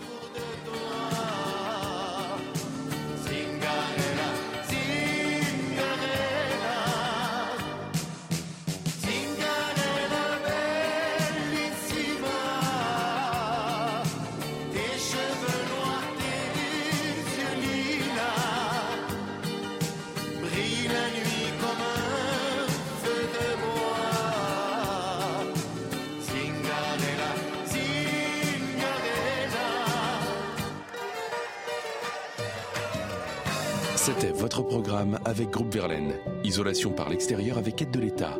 Groupe Verlaine, connectons nos énergies. 7h58, merci d'être avec nous. C'est l'heure de la météo avec Alexandra Blanc. La météo avec Groupe Verlaine. Installation photovoltaïque pour réduire vos factures d'électricité. Groupe Verlaine, connectons nos énergies. Des conditions météo qui vont rester une nouvelle fois assez variables en cette journée de mardi avec au programme de la pluie, un temps bien nuageux entre les Charentes et les Pyrénées. On retrouvera également un temps nuageux entre le bassin parisien, le nord ou encore le nord-est. Il y aura également quelques nuages sur le Lyonnais. À noter également le maintien du vent en Méditerranée ou encore du côté de la Corse avec des rafales de vent de l'ordre de 80 à 90 km par heure sur l'île de Beauté. Les températures, eh bien, c'est une nouvelle fois le grand écart entre les régions du nord et les régions du sud. Seulement seulement 11 petits degrés pour la région lilloise ou encore du côté de Strasbourg, contre 23 degrés attendus à Nice ou encore 21, 22 degrés euh, du côté de la Corse. Vous aurez seulement 14 degrés à Toulouse. Hein, globalement, les températures restent une nouvelle fois en dessous des normales de saison de l'ordre de 1 à 2 degrés par rapport à ce que nous devrions avoir à cette période de l'année. La suite du programme, est bien, demain, conditions météo encore une fois assez mitigées. Ça ne sera pas printanier, loin de là, avec une nouvelle perturbation et surtout un temps très nuageux entre le sud-ouest et le nord-est. Vous aurez localement un petit peu de brouillard en allant vers la côte d'Azur. Côté température, ça devrait légèrement remonter sur le nord, mais les températures vraiment peinent à être printanières. On devrait retrouver de la douceur d'ici la fin de semaine. C'était la météo avec Groupe Verlaine. Isolation par l'extérieur avec aide de l'État. Groupe Verlaine, connectons nos énergies. C'est News, il est 8h. Merci d'être avec nous. L'équipe de la matinale est là. Bien sûr, à la une ce matin, Papendiaï empêché de sortir de son TGV à la gare de Lyon à Paris. Il était de retour d'un déplacement à Lyon. On vous montre les images, les informations de Gauthier Lebret.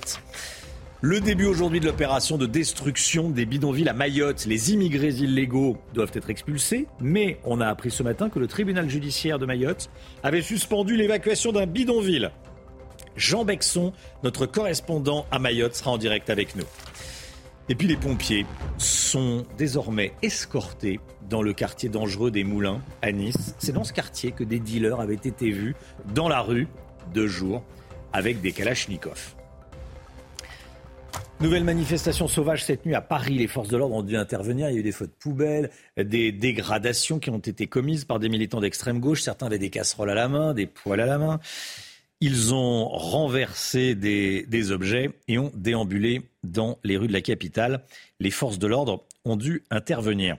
Ces manifestants venaient de la gare de Lyon, à Paris, où ils ont bloqué quelques instants, le ministre de l'Éducation nationale qui n'a pas pu sortir de son TGV, Gauthier Lebret. Hein. Oui, il est resté bloqué, effectivement, on va voir euh, les images dans un instant, dans son train. Et finalement, vous voyez, après plusieurs longues minutes d'attente, il a finalement été exfiltré par euh, les forces de l'ordre. Il ne pouvait pas sortir euh, par l'entrée principale de la gare de Lyon, puisque c'était complètement obstrué par une centaine de manifestants, plusieurs centaines de manifestants venus faire du bruit avec des casseroles, ça devient un classique, et protester contre la réforme des retraites. Et donc, Papania a passé une très mauvaise journée parce qu'il rentrait de Lyon où son euh, déplacement a été complètement chamboulé, là aussi par des manifestants. Il devait se rendre à l'INSPE, là où on forme euh, les jeunes professeurs, les professeurs en, devenir. Et finalement, eh bien, sa euh, visite a été reportée au, rectorat. Et alors, évidemment, Papendia a essayé de minimiser ce qui s'était passé en disant tout cela n'a pas grande importance, mais les images sont là et prouvent eh bien, que le gouvernement n'arrive pas définitivement à passer à autre chose et à parler d'autres choses, d'imposer d'autres sujets que cette fameuse réforme des retraites. En plus, c'est pas le seul, hein, Papendia. Hier, vous aviez François Braun, le ministre de la Santé, euh, en visite dans un CHU à Poitiers. Pareil, un comité d'accueil. Pareil pour Éric Dupont-Moretti, en visite dans une prison euh, dans la Sarthe. Et puis, vous avez des ministres qui annulent tout simplement leur déplacement puisque les conditions de sécurité ne sont pas réunies. Et enfin, hier soir, à la cérémonie euh, des Molières, Rima Abdulmalak a été interpellée. Effet inhabituel, elle a décidé, la ministre de la Culture, de répondre. Ah oui, elle, a demandé euh, le micro, elle l'a obtenu. Il y avait des comédiennes syndicalistes qui, lui reprochaient de ne pas avoir versé assez d'argent public. Voilà ce qu'elle a répondu. Aujourd'hui, il y a un ministère de la Culture qui défend haut et fort l'exception culturelle française dans le monde, qui défend le régime de l'intermittence, qui est une fierté pour notre pays. Vous avez un ministère qui a débloqué des aides massives pendant la crise pour vous soutenir tous, pour soutenir tous les secteurs de la culture. Vous avez une ministre à la tête de ce ministère qui a obtenu le budget historique le plus haut, plus 7% par rapport à l'année dernière. Inflation, facture d'énergie, j'ai débloqué des aides exceptionnelles, vous le savez, certains syndicats sont là pour venir en aide aux structures les plus fragiles. Jérôme Béglé, euh, vous vouliez réagir? Euh, Le secteur de la culture en France est extrêmement bien aidé, appelons ça subventionné. Les spectacles vivants encore plus et le théâtre encore plus. Entre les fonds de péréquation, euh, les dotations, les aides publiques euh, de l'État, des départements, des régions, hmm. pour les festivals, pour les théâtres publics, pour même pour les théâtres privés. Je veux dire, ça devient la culture, c'est un art maintenant qui est quasiment un art, un, art euh, qui vit sous goutte à goutte de subvention. Qu'aujourd'hui ils fassent le reproche à leur ministre, quel qu'il soit, quelle qu'elle soit, de les avoir abandonnés, franchement, c'est l'opposé de la vérité. Les, ces comédiennes étaient mal inspirées de, reprocher à, l'État de ne pas avoir versé l'argent public. Si c'était vraiment, mm. si, il ou elle était payé par les remplissages des salles, par euh, le, comment dire, l'attractivité des spectacles donnés, je pense que les revenus de la plupart des metteurs en scène, euh, intermittents du spectacle, comédiens, comédiennes, seraient largement inférieurs. Je ne le souhaite pas, mais de temps en temps, le principe de réalité, c'est pas mal non plus. Aussitôt lancé, aussitôt stoppé. L'opération Wambouchou à Mayotte a connu un coup d'arrêt ce matin. Le tribunal judiciaire de Lille a suspendu l'évacuation d'un bidonville, Chana. Oui, je rappelle que l'objectif de cette opération est de euh, déloger les migrants illégaux des bidonvilles et d'expulser les Comoriens en situation irrégulière. On rejoint tout de suite notre correspondant à Mayotte, Jean Bexon. Jean, quelles sont vos informations? Dites-nous. Alors ce matin devait avoir lieu une évacuation, une destruction des habitats euh, insalubres euh, dans la ville de, de dans le quartier euh, de Magicavo, et précisément sur le Talus 2. Cette évacuation et cette destruction, elle a été annulée par un référé porté par le, un référé publié par le tribunal judiciaire dans la soirée d'hier. Et de fait, le tribunal judiciaire de Mamoudzou a annulé l'arrêté préfectoral. Thierry Suquet euh, fait appel de cette euh, décision d'annulation. Euh, selon, Flore Tercero, une avocate du collectif qui a porté, qui a voulu de fait porter cette annulation de la destruction de ces bidonvilles, elle qualifie cela de victoire.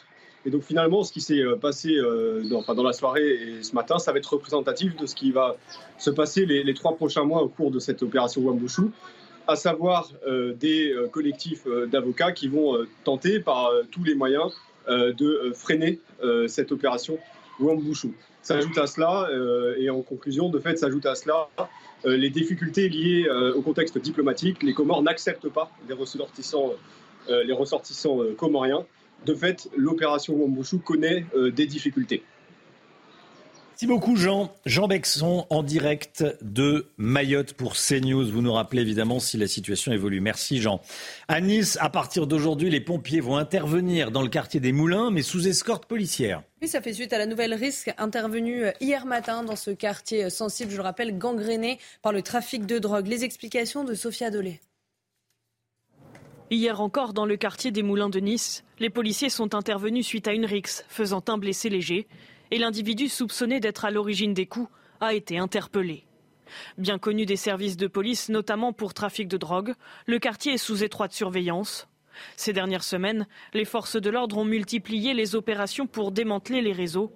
Face à un contexte tendu et au risque d'agression, les pompiers seront maintenant escortés. Il faut quand même savoir que les pompiers ont été euh, euh, agressés euh, il y a encore quelques mois. Euh, donc c'est sûr que là, ils ne peuvent pas prendre le risque d'intervenir euh, sans la présence policière. Une procédure d'accompagnement temporaire mais nécessaire, selon ce syndicat.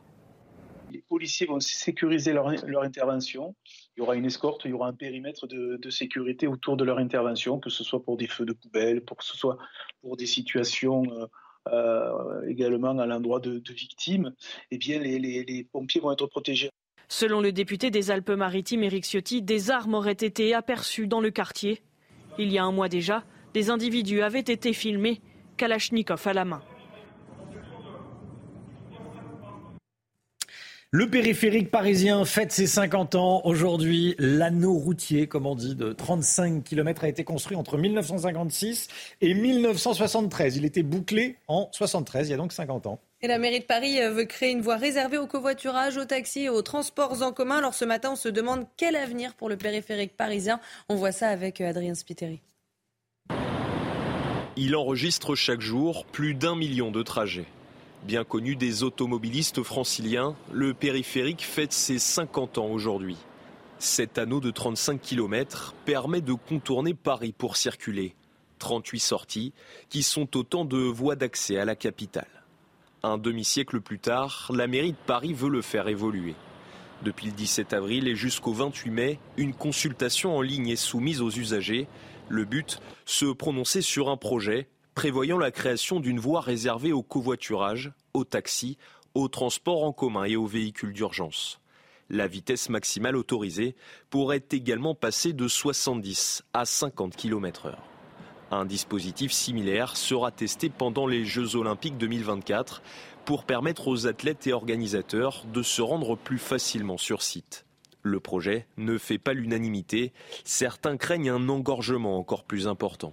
La maire de Paris, Anne Hidalgo, tranchera cet été une fois la consultation publique terminée le périphérique parisien qui euh, fête ses, 50 ans. Voilà, ça, ça crispe les, périphériques parce qu'il y a l'automobile, il y a, voilà, bon.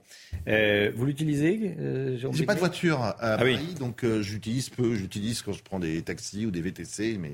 C'est quand même bien pratique, hein. Le périphérique, bah, bien sûr. Bah oui, que ce soit dans, les, dans toutes les grandes villes, hein, les périphériques. Toutes les rocades sont très utiles.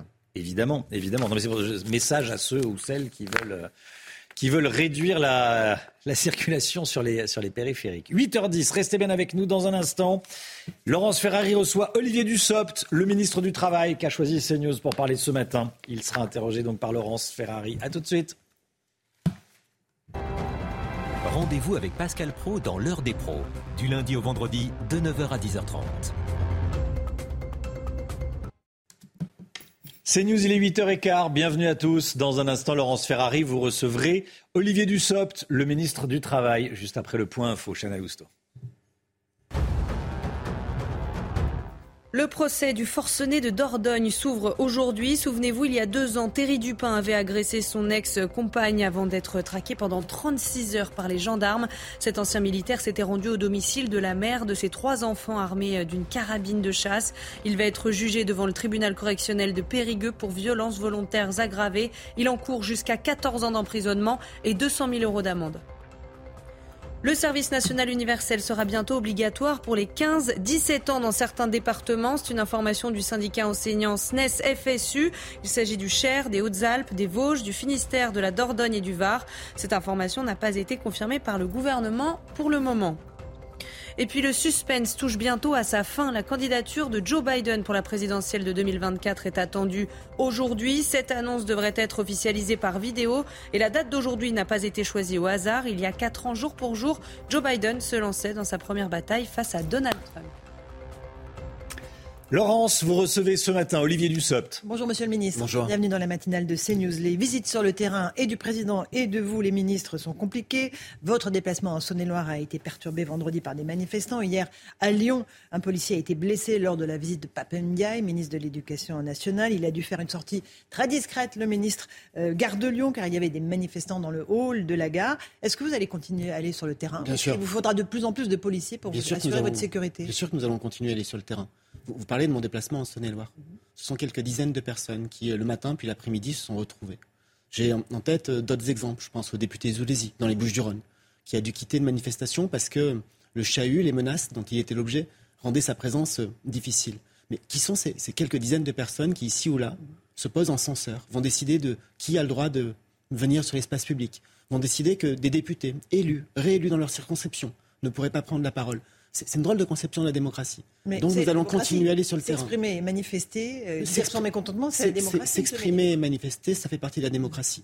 Vouloir en découdre, ça ne fait pas partie de la démocratie. Non. Vouloir menacer des, élus, des députés, vouloir menacer des, membres du gouvernement, ça n'est pas la démocratie. Et les concerts de casseroles, c'est la démocratie Vouloir faire taire celles de ceux qui ne pensent pas comme vous, ça n'est pas la démocratie. Vous parlez des casseroles, des concerts de casseroles Quand c'est utilisé juste pour couvrir la voie et faire en sorte que les uns et les autres ne puissent pas s'exprimer, ce n'est pas euh, tout à fait l'usage de la démocratie que j'en ferai. Euh, c'est de l'incivisme, comme dirait le président de la République Il l'a dit, il a raison, c'est une volonté euh, de censurer. Mhm. C'est la volonté de la France insoumise et de quelques organisations d'extrême gauche d'interdire de prise de parole ceux qui ne pensent pas comme eux. C'est, je le répète, une drôle de conception de la démocratie. C'est une façon de vous retourner l'argument de vous avez muselé le débat, vous n'avez pas laissé le débat avoir lieu sur la loi mais sur la à des retraites. je, peux refaire le film si vous le souhaitez. Quatre mois de concertation avec des points de convergence et aussi des désaccords. 175 heures de débat au Parlement. On connaît vos éléments de langage, Monsieur le ministre. Un vote en commission mixte paritaire. Ça, n'est pas, des, pas des éléments de langage, c'est une réalité, ce sont des faits. Avec un vote en commission mixte paritaire confirmé au Sénat et ensuite le fait que les motions de censure soient rejetées vaut adoption du texte. C'est la Constitution qui le prévoit. Et, je signale juste que l'application de la Constitution, c'est un peu plus démocratique que de vouloir empêcher des élus de s'exprimer. Le président de la République demande dans une lettre à ses soutiens, euh, environ 200 000 personnes, euh, pas, de pas, les militants Renaissance parce qu'ils sont que 30 000, de descendre sur le terrain. Rien ne serait pire que de laisser couvrir la voie des progressistes par les cris des démagogues. Je veux que vous ayez le courage de dire ce que nous avons le courage de faire. Il appelle ses soutiens à la rescousse, le président? Ce n'est pas appeler les soutiens à la rescousse, c'est rappeler que dans ce pays, il y a une majorité, une majorité relative à l'Assemblée mais une majorité présidentielle, mhm. autour d'un président de la République qui a été réélu en réalisant au premier tour un meilleur score qu'en 2017. C'est faire en sorte que nos élus, celles et ceux que vous citiez tout à l'heure, qui sont parfois empêchés, perturbés, mhm. soient soutenus, soient accompagnés.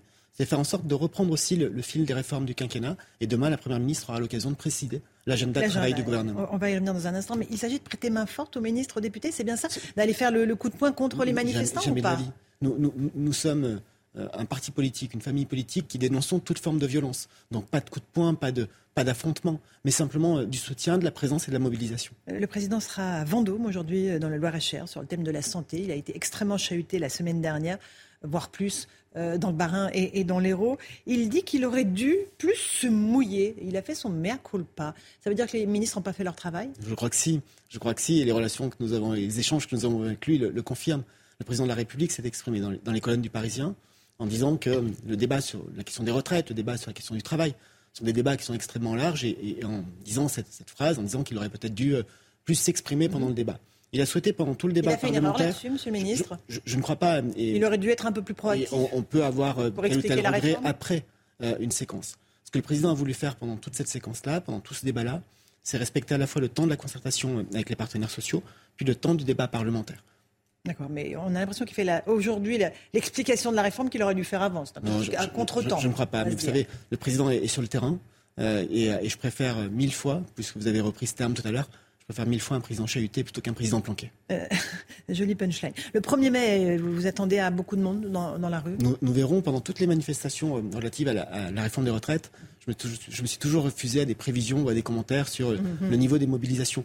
Je, ne vais pas commencer pour le 1er mai. Nous verrons et je, pense que les choses se passeront bien puisqu'organisées par les organisations syndicales. Avec la CGT Énergie qui promet 100 jours de colère en réponse aux 100 jours d'apaisement d'Emmanuel Macron. Toutes les actions sont permises? Non. Non, toutes les actions ne sont sont interdites? Quand on, coupe l'électricité, comme ça a été fait, au risque de mettre en danger le fonctionnement de services hospitaliers, de mettre en danger euh, des particuliers chez eux, parfois bloqués dans des ascenseurs, parfois euh, qui nécessitent euh, de l'électricité pour des, appareils médicaux, ça, n'est pas permis. On, on, revient à ce que nous disions tout à l'heure. Exprimer un désaccord, manifester, c'est un droit constitutionnel. Mais en, en découdre n'en est pas un. Et mettre les autres en danger. N'en est pas un non plus, loin s'en faut. Euh, en théorie, la réforme des retraites doit s'appliquer dès le 1er septembre, mais les syndicats et les agents administratifs doutent du calendrier. C'est un délai très court. Vous nous confirmez que le 1er septembre, elle va entrer en, vigueur Je confirme que le 1er septembre, la réforme des retraites entrera en vigueur. Je, je le confirme d'autant plus que nous sommes dans des délais de mise en œuvre qui sont les mêmes que ceux qui ont été connus pour les réformes précédentes. Je vous le confirme aussi parce que les premiers décrets d'application ont été transmis tant euh, aux différents euh, organismes devant être consultés qu'aux services juridiques pour pouvoir être vérifiés euh, à la fin de la semaine dernière et que nous veillons à tenir le, délai et le calendrier de publication des, décrets d'application. Je le confirme aussi parce que euh, nous avons travaillé, par exemple, avec euh, la, direction de la Caisse nationale d'assurance vieillesse, la CNAF, puisque nous avons avec eux une convention sur leurs moyens, leur budget, et que depuis le 22 mars, j'ai autorisé cette caisse à procéder à des recrutements, y compris des renforts, pour euh, répondre aux questions qui sont évidemment plus nombreuses quand il y a une réforme et euh, permettre la mise en œuvre dans, de bonnes conditions. Donc non seulement elle ne sera pas retirée cette réforme, mais elle est déjà euh, et, les décrets d'application sortent. Et, j'ajoute même que la qualité de la mise en œuvre, le fait que cela se passe bien, le fait que les choses soient faites en temps voulu et de la bonne manière, c'est-à-dire des questions relatives à l'âge, nous le savons, mais aussi la mise en œuvre de la revalorisation des plus petites pensions, la mise en œuvre des nouvelles règles sur les carrières longues, le, cumul emploi-retraite qui devient contributif, c'est-à-dire qui crée des droits, l'ouverture de la retraite progressive à la fonction publique, ce sont autant de mesures qui vont entrer en vigueur au mois de septembre. Alors, certains Français, nous le savons, il y a une opposition à la réforme. Mais même par rapport à une réforme sur laquelle il y a des oppositions, le fait de tenir le calendrier, et que les choses se passent bien d'un point de vue technique est extrêmement important pour les usagers et pour nos services. Et vous ne reculerez pas, euh, vous venez de le rappeler.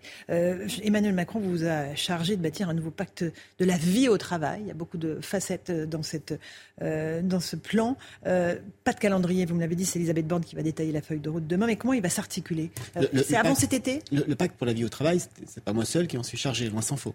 Mhm. L'objectif que nous avons et que le président de la République a rappelé il y a quelques jours, c'est à la fois d'aborder des sujets qui ont un caractère que nous jugeons assez urgent, Je pense à l'inscription dans la loi de l'accord intervenu entre les organisations syndicales, 4 sur 5, et les organisations patronales sur le partage de la valeur. Mhm. Et entre la fin du mois de mai et le début du mois de juin, j'aurai à présenter au Conseil des ministres un projet de loi permettant cette transposition intégrale et fidèle. Le président de la République a aussi dit que nous devons travailler sur la, création de France Travail, cette nouvelle organisation du service de l'emploi, un meilleur accompagnement euh, des allocataires du, RSA, des demandeurs d'emploi, des publics les plus éloignés. Mais ça, fait des années qu'on nous le dit, ça, me Oui, mais nous, allons le faire et, nous y reviendrons peut-être, mais je finis sur le, pacte pour la vie au travail. il a indiqué qu'il souhaite que le gouvernement, mais plus que le gouvernement, les partenaires sociaux, puissent se saisir d'un certain nombre de sujets pour, pour, discuter, pour négocier, notamment sur la question de l'emploi des seniors. Et c'est tout cet ensemble qui va former le, pacte pour la vie au travail.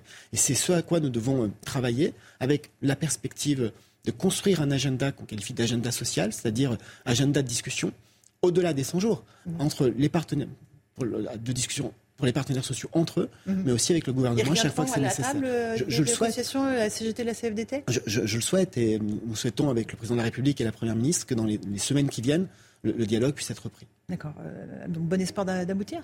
Nous, verrons, c'est eux qui en décideront, mais nous le souhaitons effectivement. Euh, parmi les recommandations, euh, il y a pas mal de choses. Euh, la semaine de 4 jours, vous allez continuer à l'expérimenter? Il y, a, un certain nombre d'expérimentations qui sont faites dans le secteur public, mhm. mais il y a aussi des entreprises du secteur privé mhm. qui ont déjà mis en place la semaine de 4 jours. C'est la preuve que nous n'avons pas besoin de modifier la loi pour permettre la mise en place de cette semaine de 4 jours. Ce que nous considérons, c'est que nous n'avons pas à l'imposer ni à l'interdire.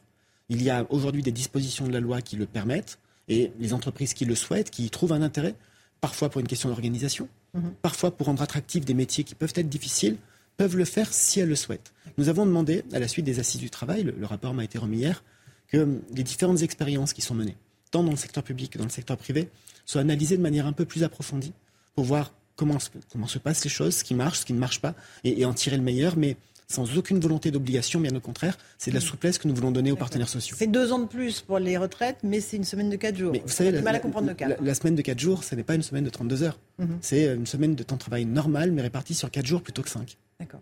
C'est un peu, c'est cohérent. C'est le, même temps de travail. Euh, concernant les aides, le euh, président de la République a dit que la véritable injustice, c'est que 60% des bénéficiaires du RSA n'ont aucun accompagnement à l'emploi. Est-ce que vous nous confirmez ce matin d'abord que le RSA sera conditionné à un certain nombre d'heures de travail? le, RSA existe et euh, les allocataires du RSA bénéficient de deux types d'accompagnement. Un accompagnement social qui est présent la plupart du temps et un accompagnement professionnel vers l'emploi. Et là, moins de 50% des bénéficiaires du RSA bénéficient de cet accompagnement. Ça, n'est pas normal. Mmh. Ce que le président de la République a dit pendant la campagne, et ce que nous allons faire avec la loi France Travail que j'ai évoquée, c'est que nous devons garantir l'accès au RSA, bien évidemment. Nous devons veiller à ce que sur tous les territoires, il y ait des activités d'insertion, de formation.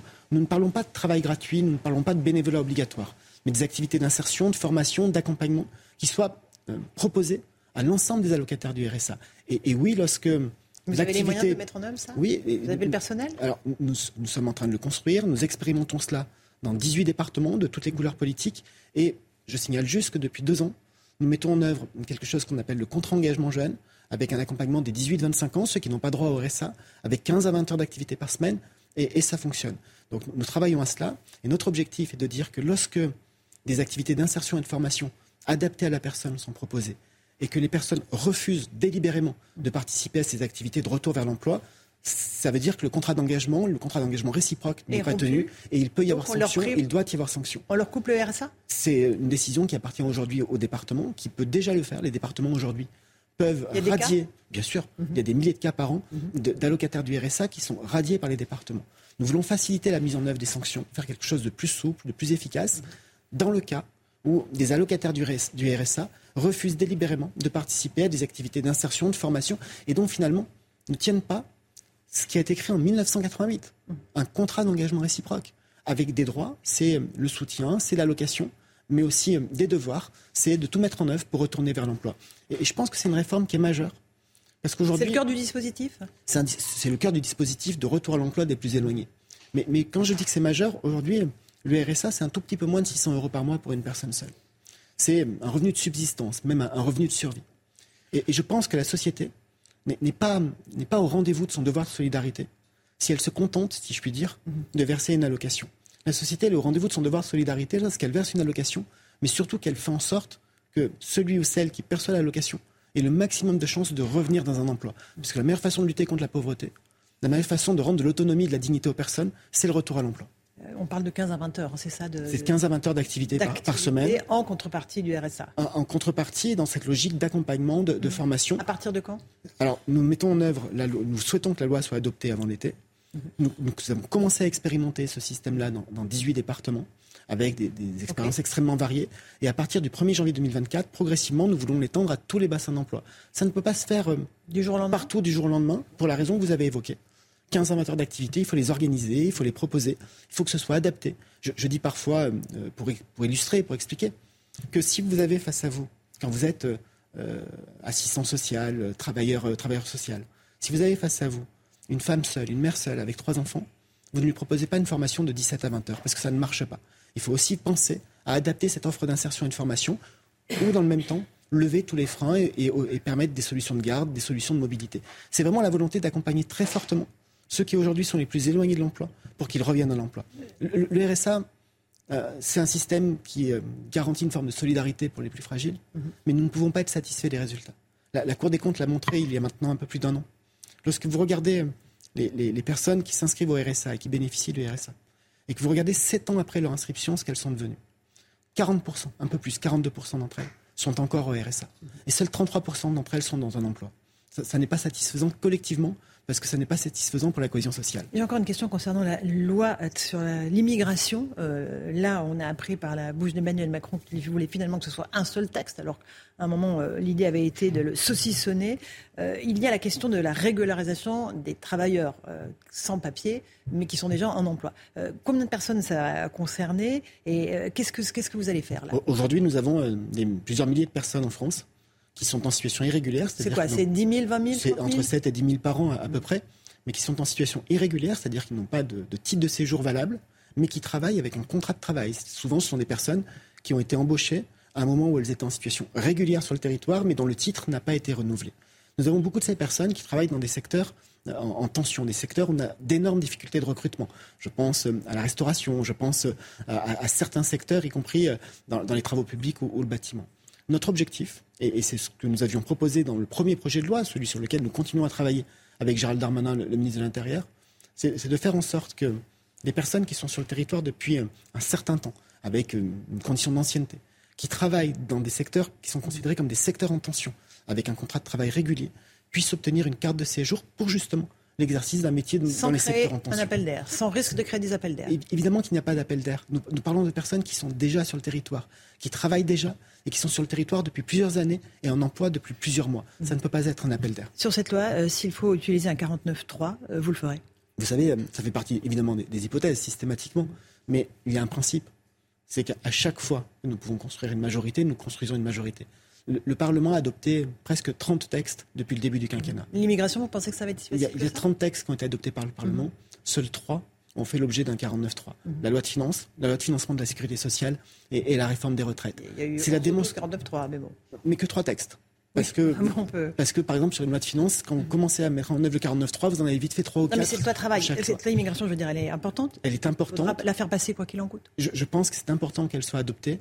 Et je pense que pour qu'elle soit adoptée dans de bonnes conditions, c'est important que nous puissions continuer à travailler pour former cette majorité. Donc tout, sauf faire, le 49.3. Tout faire pour l'éviter. C'est ça? Tout sauf faire le pour l'éviter. 49.3. Tout Ok. faire pour l'éviter. Merci beaucoup, Olivier Merci à Dussopt, vous. d'être venu ce matin dans la matinale de CNews. À vous, Romain Nézard, pour la suite. C'est News, il est 8h30. Merci à vous, Laurence Ferrari, et à votre invité, Olivier Dussopt, le ministre du Travail, invité ce matin euh, de Laurence Ferrari dans, dans la matinale. Cette euh, information qu'on vous donne depuis le début de la matinale et qui, je sais, vous marque, des biens ayant appartenu à des trafiquants de drogue vont être mis en vente aujourd'hui. Vous voyez une partie des, des biens mis en vente. Il y a une euh, sacrée Lam- Lamborghini euh, Countach. Non, c'est peut-être pas une, bon, le modèle, je ne sais pas précisément, je m'embarque un peu. Mais c'est une Lamborghini qui va être mise aux enchères, mise à prix 60 000 euros. Vente aux enchères organisée à la Cour d'appel de Paris. Les biens ont, appartenu à des trafiquants euh, de drogue. On sera dans un instant d'ailleurs avec Frédéric Ploquin, journaliste et spécialiste du grand banditisme. Frédéric Ploquin qui est déjà connecté. À tout de suite, Frédéric Ploquin. Mais tout d'abord, on va, on va regarder un peu ce qui est en vente aujourd'hui, Chana. Oui, parce que cette vente est euh, ouverte à tous. Si jamais vous êtes intéressé par cette euh, Lamborghini, en attendant, on vous donne un aperçu des lots exceptionnels qui seront proposés. Antoine Durand, Noémie Schulz et Thibault Marcheteau. Des sacs Louis Vuitton, des Rolex ou encore cette Lamborghini. Tous ces objets de luxe sont proposés à la vente cet après-midi. Leur particularité, ils ont tous été saisis par la justice à des personnes soupçonnées ou condamnées pour trafic de stupéfiants. La loi prévoit qu'on peut confisquer l'intégralité du patrimoine des trafiquants. C'est pour ça que vous trouverez à côté de ces objets un petit peu au luxe tapageur, des objets de tous les jours, c'est-à-dire des aspirateurs, des robots ménagers, des consoles de jeux. Donc des biens euh, très variés pour une mise à prix euh, d'environ 600 euh, 000 euros. Au total, 277 lots sont mis aux enchères, avec parfois des objets pour le moins surprenants. Là, c'est un peu atypique, un four à pizza, hein, mais qui a une certaine valeur, hein, puisque sa mise à prix est de 8000 euros. Et donc, on peut supposer euh, que le pizzaiolo ne vendait pas que des pizzas. L'agence de gestion et de recouvrement des avoirs saisis et confisqués réinjecte directement la recette de ces ventes dans la lutte contre le trafic de drogue. Le fait que les policiers et les gendarmes à 6 heures du matin, quand ils vont procéder à une perquisition, leur enlèvent cette montre, qu'elle soit vendue et que le produit de cette vente serve justement à lutter contre ce phénomène, par exemple en achetant du matériel high-tech à des policiers et des gendarmes, ben on a une sorte de cercle vertueux et tout le monde est gagnant à la sortie. Si vous souhaitez participer à cette vente exceptionnelle ouverte à tous, rendez-vous à la Cour d'appel de Paris, aujourd'hui à partir de 13h30. Frédéric Ploquin est avec nous. Bonjour Frédéric Ploquin. Merci beaucoup d'être avec nous. Journaliste, spécialiste des questions de grand banditisme. Merci d'être, euh, avec nous pour euh, nous apporter votre expertise, vos lumières sur cette, euh, sur cette vente. Quand on, quand on voit ces ventes, déjà, on se dit, bon, c'est plutôt vertueux. On vient d'entendre le responsable de la vente dire que l'argent servira à financer du matériel pour les, pour les policiers. Mais est-ce que ce n'est pas une goutte d'eau dans le, dans le business de la drogue bah, Déjà, pour être, pour être positif, pour positiver un petit peu, je veux dire que c'est déjà un, signal oui. adressé à l'opinion publique, c'est-à-dire et, aux trafiquants.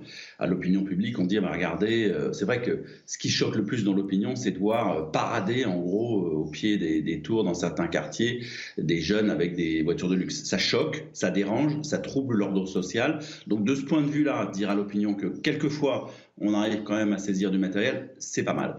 Après, euh, ce que j'ai envie de, préciser, c'est que euh, le baron de la drogue qui veut rouler en Lamborghini, euh, il a compris depuis très longtemps qu'il vaut mieux habiter à Dubaï ou à Casablanca que en région parisienne ou marseillaise ou, lilloise. Il l'a compris. Donc celui qui aujourd'hui se paye encore le luxe de rouler en Lamborghini sur le territoire national, à mon avis, il est un petit peu à côté de la plaque. mais c'est probablement, en fait, ce qu'on touche avec ce genre de saisie, c'est un peu le, niveau intermédiaire du trafic de stupéfiants. C'est pas les barons qui depuis longtemps sont à l'étranger. Euh, c'est un peu la, classe moyenne, on va dire, des, trafiquants de stupéfiants pour qui, euh, en gros, euh, arriver à 25 ans et ne pas avoir sa Rolex et ne pas avoir offert un sac de luxe sans citer de marque à, sa compagne, ou, voilà, c'est un échec.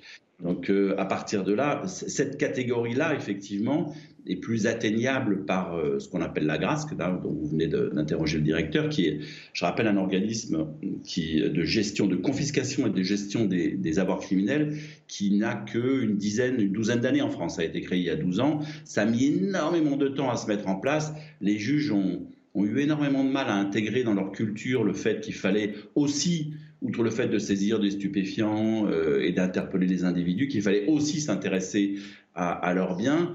Et ce que je peux vous dire pour euh, m'adresser, pour parler, pour échanger un peu avec eux dans le cadre de, mes travaux et de mes investigations, c'est que ça leur fait mal quand même voyous, aux assez trafiquants qu'on leur, prenne ce, matériel. Et qu'on ait confisqué dans le placard de leur maîtresse euh, la, collection de sacs euh, Louis Vuitton, ça, fait mal quand même. Oui, c'est ça, c'est ça. La, loi permet de saisir facilement des biens comme des, des voitures. Il y, y, a plein d'autres choses. Hein. On monte la voiture parce que c'est ce qui, ce qui coûte le, plus cher a priori, je crois. Hein. C'est, euh, je parlais tout à l'heure de la Lamborghini. En l'occurrence, c'est une Huracan. Voilà pour ceux que ça intéresse le modèle. Mais il y a aussi des, il y a aussi des, des robots ménagers, des télévisions. Il y a même un four à pizza avec euh, Nicolas Besson euh, qui qui est le directeur de la Grasque, hein, qui disait dans le, dans le reportage, tiens, le, le, le, le pizzaiolo ne devait pas vendre que des, que des pizzas. Mais est-ce que la loi, est-ce que la loi euh, permet de saisir facilement ces biens alors la loi, la loi, elle est claire, elle a, elle a 12 ans maintenant, elle est, elle est d'une clarté, clarté, limpide. Ce qui est compliqué, c'est son application. Et notamment, ce qui a longtemps freiné, si vous voulez, la, justice, c'est le fait que une fois que vous saisissez, euh, par exemple, une automobile euh, qui peut, euh, il va falloir que vous la stockiez, il va falloir que vous la mettiez dans un garage. Et c'est ça, c'est ça qui a un peu coincé le système, c'est que finalement, le jour où vous saisissez l'automobile, la personne, le propriétaire, n'est pas encore condamné. Il est présumé innocent vis-à-vis de la loi. Et donc, euh, pourquoi est-ce que euh, quatre ans plus tard, au terme du processus judiciaire, il ne serait pas remis en, liberté? Innocenté Ce sont des choses qui arrivent si les dossiers sont mal montés. Et donc, c'est ça qui perturbe et qui rend complexe euh, la, saisie, c'est que pendant ces quatre ans, eh ben, la Lamborghini, qu'est-ce que vous allez en faire? Ben, Il va falloir l'entretenir, il va falloir la stocker, il va falloir la mettre dans un garage. C'est comme si vous saisissez un yacht le yacht, si vous le laissez, si vous saisissez un yacht à un trafiquant de stupéfiants et qu'au bout du processus judiciaire, le trafiquant en question est finalement innocenté, ben, il faut lui rendre son yacht. Et si le yacht est en mauvais état, c'est compliqué. Donc je sais que ça, ce genre de détails techniques a, a compliqué et a ralenti le processus. Mais je crois que maintenant, c'est vraiment néanmoins rentrer dans la culture euh, de la justice française. Un peu, les Italiens, les Italiens vis-à-vis de la mafia ont été précurseurs dans ce domaine. Hein. Ils saisissent euh, des villas, des hôtels, etc. C'est pareil d'ailleurs quand on saisit de l'immobilier, il faut l'entretenir aussi. Il faut payer les charges. C'est un peu compliqué si la personne est en prison. Mais les Français sont en train de se mettre à cela petit à petit. Et on voit bien que ça, ça touche, euh, toucher au portefeuille, de toute façon, toucher le trafiquant au portefeuille, ça a toujours été euh, probablement ce qui lui fait le plus mal, parce que, comme, vous le savez, comme, vous le savez, bien, la prison, la prison n'est pas forcément euh, quelque chose de. Enfin, c'est quelque chose. Euh, c'est un événement, c'est un, moment dans la vie du trafiquant auquel il est préparé, auquel il s'est préparé, et dont on ne peut pas dire qu'il qu'il va souffrir particulièrement, parce qu'il a anticipé la phase prison. Il sait qu'il va faire 4, 5 ans de prison, puis que dehors. Mais si, à la sortie de ces 4, 5, 6 ans, 10 ans de prison, euh, mais il n'a plus rien. Là, c'est un petit peu plus compliqué pour lui. Merci beaucoup Frédéric Ploquin. Merci de nous avoir euh, détaillé tout ça, éclairé. Effectivement, on n'avait pas effectivement une, Ferrari ou un yacht, faut l'entretenir. Euh, j'avais pas spécialement pensé à ça. Merci beaucoup. Merci Frédéric Ploquin. La vente donc a lieu à 13h30. Aussitôt lancé, aussitôt stoppé. Je vous parle de l'opération Wambushu à Mayotte, qui a connu un coup d'arrêt. Ce matin, le tribunal judiciaire de Lille a suspendu l'évacuation d'un bidonville, Chana. Oui, je rappelle que l'objectif de cette opération, c'est de déloger les migrants illégaux des bidonvilles et d'expulser les Comoriens en situation irrégulière. Problème, les Comores refusent l'accostage des bateaux transportant des migrants. Barbara Durand. Alors que l'opération Wambushu démarre à Mayotte, l'incertitude plane sur l'archipel. Les Comores préviennent, ils n'accueilleront pas les personnes expulsées issues de cette opération raison pour laquelle euh, le président insistait sur la nécessité du dialogue, mais jusqu'à ce qu'une une compréhension commune euh, soit trouvée. Et il est bien évident que cette histoire d'expulser euh, vers en juin n'est pas acceptable. En 2019, Moroni s'était pourtant engagé à coopérer avec Paris en échange d'une aide au développement de 150 millions d'euros sur trois ans. Face à ce refus, le préfet de Mayotte catégorique. La France n'arrêtera pas ses opérations. on est aujourd'hui euh, sur euh, ce qu'on voulait faire, c'est-à-dire euh, être présent avec des renforts en nombre important, garantir la sécurité, pouvoir intervenir là où il y en a besoin et on va continuer à monter en puissance pendant la semaine et, et ensuite les semaines qui viennent. Au total, quelques 1800 policiers et gendarmes, dont des centaines de renforts de métropole, sont déjà mobilisés. Regardez ces images de la soirée qu'on vous diffuse depuis le début de la matinale. Nouvelle manifestation sauvage, interdite, cette nuit dans les rues de la, capitale. Les forces de l'ordre ont dû intervenir. Des manifestants d'extrême gauche anti-réforme des retraites ont incendié des poubelles, des vélos, ont euh, commis des, dégradations. Des manifestants qui venaient de la gare de Lyon, où ils ont euh, précédemment bloqué le, ministre de l'Éducation nationale. Hein, C'était dans la soirée. Oui, pendant de longues minutes, Papendia est resté bloqué à l'intérieur d'un train avec des policiers. Le récit de Sophia Dolé, Vincent Fandège, Olivier Gangloff et Jérôme Rampenot. Munis de casseroles, plusieurs centaines de manifestants attendent de pied ferme le ministre de l'Éducation nationale hier soir, gare de Lyon alors qu'il rentre d'un déplacement. Plus tôt dans l'après-midi, des opposants à la réforme des retraites étaient déjà présents, repoussés par les forces de l'ordre alors qu'ils tentaient d'entrer dans l'enceinte du bâtiment où ils se trouvaient, forçant Papendiaï à modifier le programme de son déplacement. À l'extérieur, euh, il peut y avoir euh, des bruits, il peut y avoir aussi et je le regrette et je le condamne, des violences, des grilles ont été cassées, des forces de l'ordre ont pu être attaquées. Tout cela est évidemment condamnable et je vais continuer évidemment à me déplacer de façon euh, régulière parce que je suis un ministre de terrain.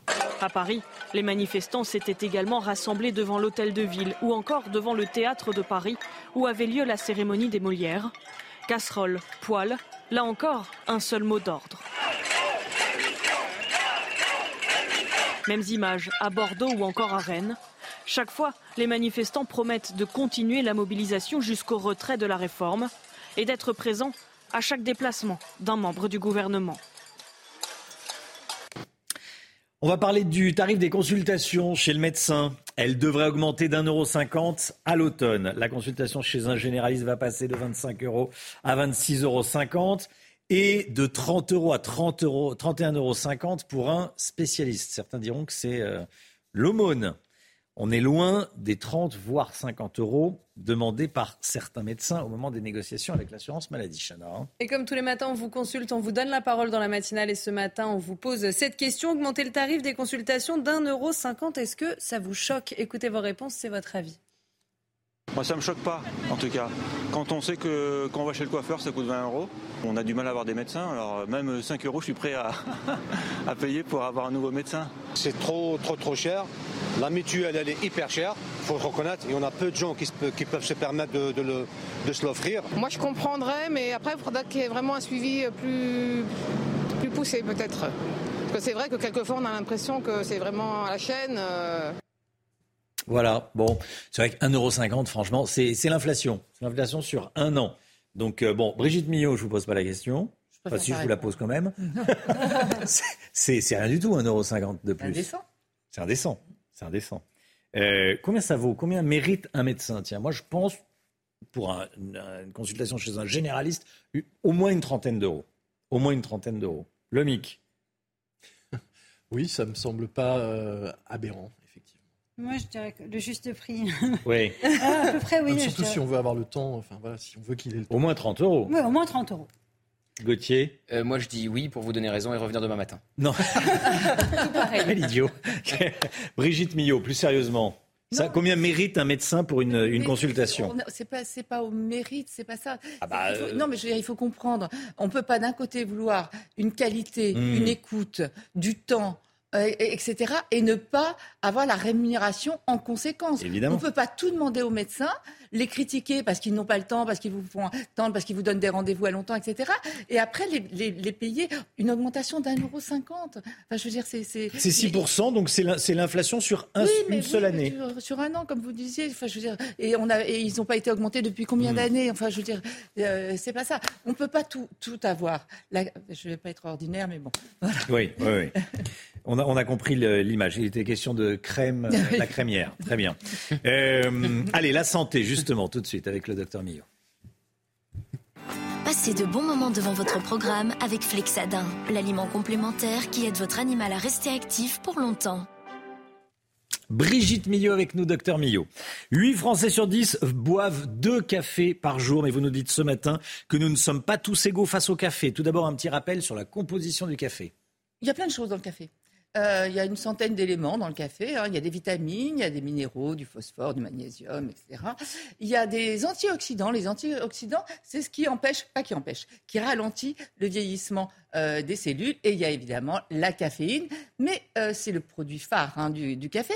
Mais la caféine, il n'y en a pas que dans le café. Et c'est important de le savoir parce qu'il y a des quantités recommandé de caféine. Donc il faut tenir compte non seulement de ces boissons euh, du café, mais aussi d'autres boissons pour savoir quelle est la quantité optimale de caféine à avoir dans le corps pour avoir les effets bénéfiques de cette caféine. Je vous ai mis quelques exemples avec des, concentrations, ce sont des moyennes, hein. ça dépend de la quantité, ça dépend de la qualité du café, évidemment. Mais regardez, une tasse de café filtre, c'est 200 mg de caféine. Un expresso, la moitié. Euh, une boisson énergisante, hein, il y en a énormément.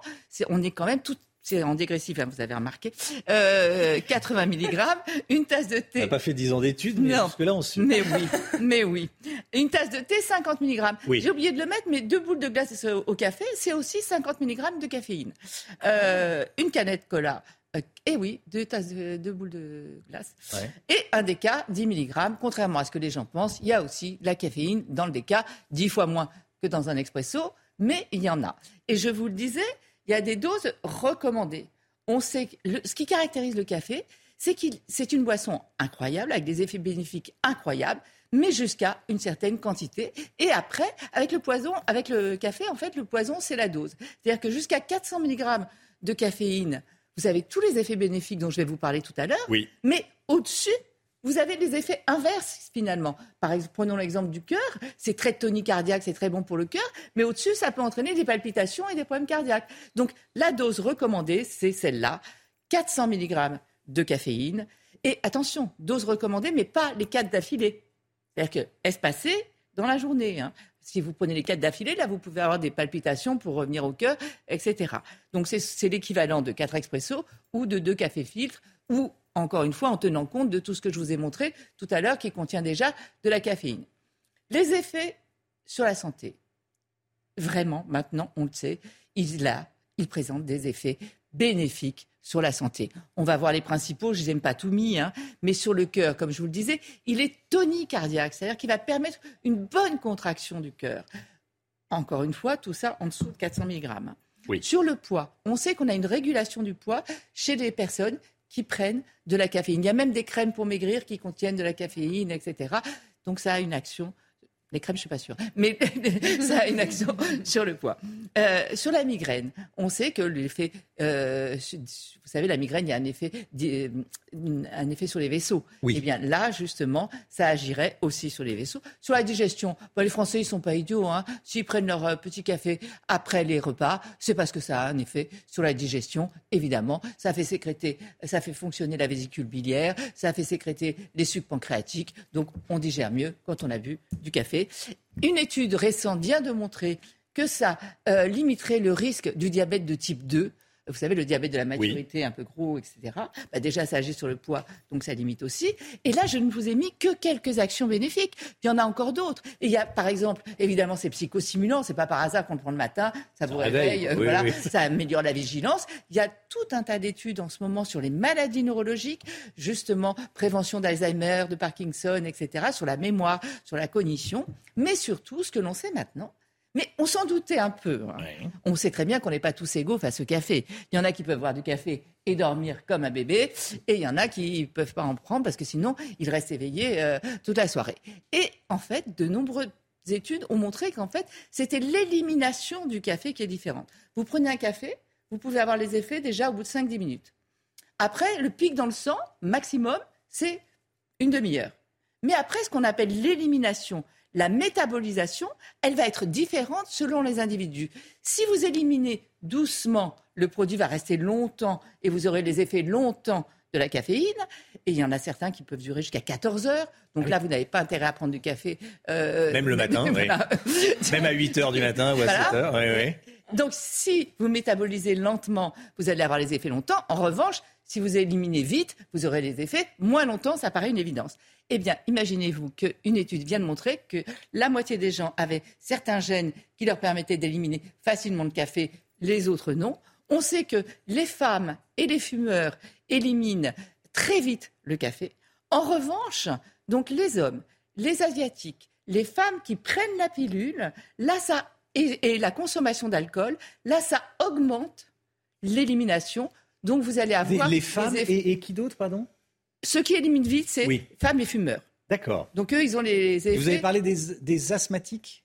Non. Non. Les femmes? Les femmes, les femmes qui prennent euh, la pilule, les asiatiques. Ah oui, les vous avez confondu asthmatique et asiatique. Oui, peut-être. oui, oui, oui. D'accord. oui, oui. Donc c'est sûrement moi qui articule mal. Ah. Euh, donc donc, c'est important de connaître et surtout d'apprendre. Apprenez à vous connaître, à savoir si vous vous avez les effets longtemps ou pas. C'est assez simple de le savoir. hein. Vous voyez si vous endormez bien, si vous avez des palpitations, si vous êtes euh, voilà. Donc nous ne sommes pas égaux face au café. Passionnant. Merci beaucoup, Brigitte. Et on fera une étude sur les asthmatiques. Oui. C'est un bon moment devant votre programme avec Flixadin, l'aliment complémentaire qui aide votre animal à rester actif pour longtemps. On va dire que c'est une question. 8h53, restez bien avec nous dans un instant. C'est l'heure des pros avec Pascal Pro et tous ses invités. Belle journée à vous. On se retrouve demain matin, 5h55. À demain.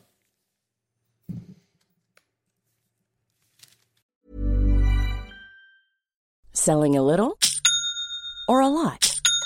Shopify helps you do your thing however you cha-ching. Shopify is the global commerce platform that helps you sell at every stage of your business. From the launch your online shop stage to the first real life store stage, all the way to the did we just hit a million orders stage. Shopify is there to help you grow. Shopify helps you turn browsers into buyers with the internet's best converting checkout. 36% better on average compared to other leading commerce platforms because businesses that grow grow with Shopify. Get a $1 per month trial period at shopify.com/work.